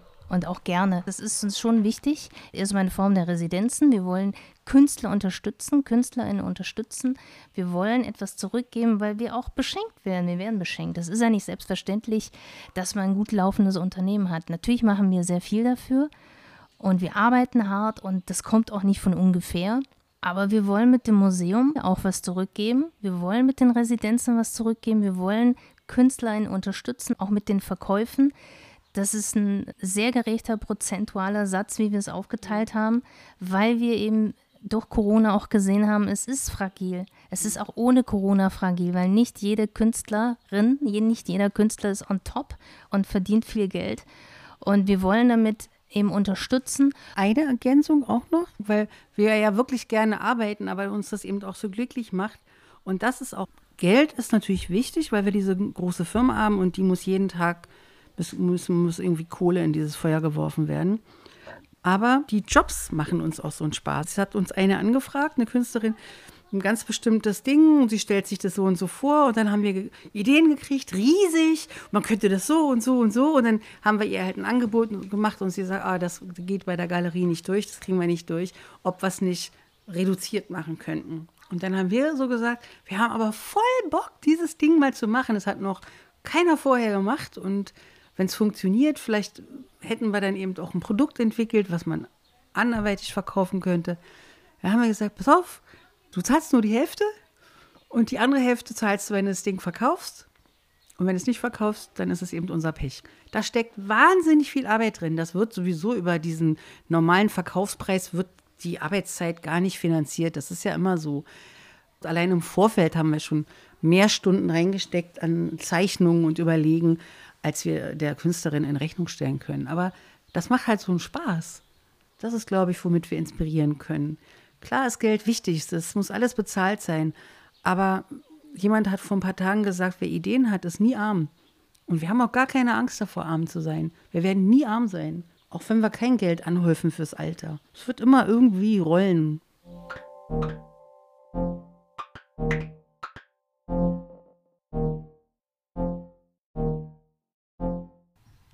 Wenn wir jetzt in die Zukunft blicken, was hofft ihr denn in der Zukunft mit eurer Arbeit zu erreichen? Freude. Also ich bin da schon im nur für heute. Was weiß denn ich, was in der Zukunft ist? Wir wollen, dass wir Freude haben bei dem, was wir tun und im günstigsten Fall bei anderen Leuten eine Inspiration auslösen. Werkstoff Papier ist ein sehr emotionaler Werkstoff, der die Menschen berührt. Und wenn wir das halt schaffen, dass wir Menschen berühren können mit dem Ort, den wir da schaffen, dann wäre das schon toll ich habe mit dieser Art von Fragen tatsächlich ein Problem, weil ich selbst mit fast 48 dir eigentlich gar nicht sagen kann, was hättest du eigentlich gern beruflich gemacht? Was willst du noch erreichen? Ich habe ja schon nach dem Abi nicht gewusst, was ich studieren soll. Ja, gut, vielleicht mal Philosophie, ja, ist ja irgendwie ganz schön. Ja, oder vielleicht Tischlerin oder so. Aber wenn man auch in so einem Coaching ist oder in so einem Seminar, dann kommt die Frage, da kriege ich echt schon Schweißausbrüche, weil ich denke, was sage ich denn jetzt? Was sage ich denn jetzt? also ich lebe ich leb auch nicht einen Tag hinein, so ist es nicht. Ich bin nicht so die Plänemacherin tatsächlich, auch wenn das vielleicht anders rüberkommt. Oder wenn man denkt, ja, wie geht denn das? Wie kannst du ein Unternehmen haben, ohne einen Plan zu machen? Und tatsächlich verlangen ja manche Institutionen auch so fünf Jahrespläne, aber das sind meistens immer nur Zahlen. ich denke, dass wir uns ganz gut aufgestellt haben jetzt mit dem Haus des Papiers, weil ich denke, das ist was Nachhaltiges, das wird irgendwie bleiben, in welcher Form auch immer. Die Manufaktur, da denke ich halt, ich möchte so lange wie möglich die Manufaktur am Leben halten. Es wird nicht einfacher, aber ich denke, wir sind auf einem ganz guten Kurs und ich möchte halt schon das Level, den wir haben, beibehalten. Das ist mir ganz wichtig. Und dann kommt die Freude in Form des fertigen Produkts und das Lächeln im Gesicht der Kundin oder des Kunden. Das ist eigentlich das, was einen anspornt und was man schon gerne noch in Jahren haben möchte. Eine Wertschätzung und Standing und eben halt auch diese Qualität abliefern zu können und vielleicht noch innovative Produkte immer noch irgendwie kreieren zu können, wie auch immer. Ja, wir haben ja einen Plan. Mit dem Haus des Papiers wollen wir ja tatsächlich einen Fußabdruck hinterlassen. Also jetzt nicht mit CO2, sondern äh, in der Welt was machen. Und zwar, das ist ja auch Teil des Konzepts, in fünf Jahren, also im Moment sind es 170 Quadratmeter, in fünf Jahren sind es ein paar tausend Quadratmeter. Wir haben 100 Mitarbeiterinnen und Mitarbeiter. Es ist ein Kompetenzzentrum, ein europäisches Kompetenzzentrum für Fachwissen rund um Papier und für die Gewerke rund um Papier, die damit in irgendeiner Weise verbunden sind. Außerdem auch für alte und neue Drucktechniken. Unser Ziel ist, alte und junge Menschen zusammenzubringen und eine gewisse Intelligenz, die vom Schulwesen vielleicht nicht so gefördert werden kann, eine gewisse handwerkliche Intelligenz wollen wir nehmen und damit Eliten schaffen, die natürlich die Gesellschaft bereichern können und ansonsten vielleicht verloren gehen würden. Unter anderem deswegen bauen wir diese Fachbibliothek auf, die auf, durch Google aufzurufen ist. Alle Titel werden katalogisiert, sind von außen zu finden. Wir haben eine offene Bibliothek, Leute sollen kommen, sich eben Bücher nehmen, studieren. Wir wollen den Austausch machen. Es soll im wahrsten Sinne des Wortes ein gemeinnütziger Ort sein. Wir wollen der Gemeinschaft etwas zurückgeben und sie auch formen auf irgendeine Weise. Wir sehen mit großer Traurigkeit, dass handwerklichen Berufen wenig Wertschätzung entgegengebracht wird. Und wir wollen versuchen, viel von dem Wissen, was verloren gehen könnte, an junge Menschen weiterzugeben, bevor dieses Wissen stirbt, mit den Besitzern des Wissens. Wir wollen durch Ehrenamt erreichen, dass alte Menschen, die viel zu geben haben, dort einen Ort finden, wo sie es weitergeben dürfen, und zwar auf ihre Weise. Es sind keine Lehrer, die man mit Kaugummi bewerfen muss, sondern da kommen halt wirklich Leute hin, die was wollen. Das heißt, es wird hoffentlich ein Ort mit Respekt sein, wo aber auch alte Menschen von Jungen noch was lernen können. Es soll ein Austausch sein. Und im besten Falle haben wir dann in fünf Jahren auch einen Ort, wo Ausbildungsplätze geschaffen sind für ausgestorbene Berufe. Zum Beispiel ist der Beruf des Papiermachens aus der Handwerksrolle gestrichen worden in den 50ern. Das gibt es in Deutschland gar nicht mehr. Viele Menschen stellen Papier her, aber du kannst eben nicht mehr einen Meisterbrief machen. Das ist sehr ärgerlich, weil es wirklich ein kostbarer Werkstoff ist, der unserer Meinung nach auch wieder mehr Wertschätzung erfahren muss. Aber das ist ja nicht der einzige Beruf, der ausstirbt. Unter anderem ist ja die Medienlaborantin, der Medienlaborant auch schon ausgestorben. Also wir haben nochmal versucht, durch viele Telefonate und E-Mails wieder an der Berufsschule das aufzubauen, dass ein paar Lehrerinnen und Lehrer bereit sind, Medienlaborant auszubilden, weil es ist ja ein dualer Beruf. Aber der Zug ist abgefahren, wir können das nicht mehr reaktivieren. Ja, und das soll halt so ein Ort sein, wo unter anderem, wer weiß, Korbflechter, Polstermacher, das sind ja sehr wichtige Berufe, die auch gebraucht werden. Das sind auch Fassbinder. Also es stirbt ja aus und es soll ein Ort sein, wo beginnend mit Papier und Druckerzeugnissen nach und nach diese alten Gewerke ein Zuhause finden.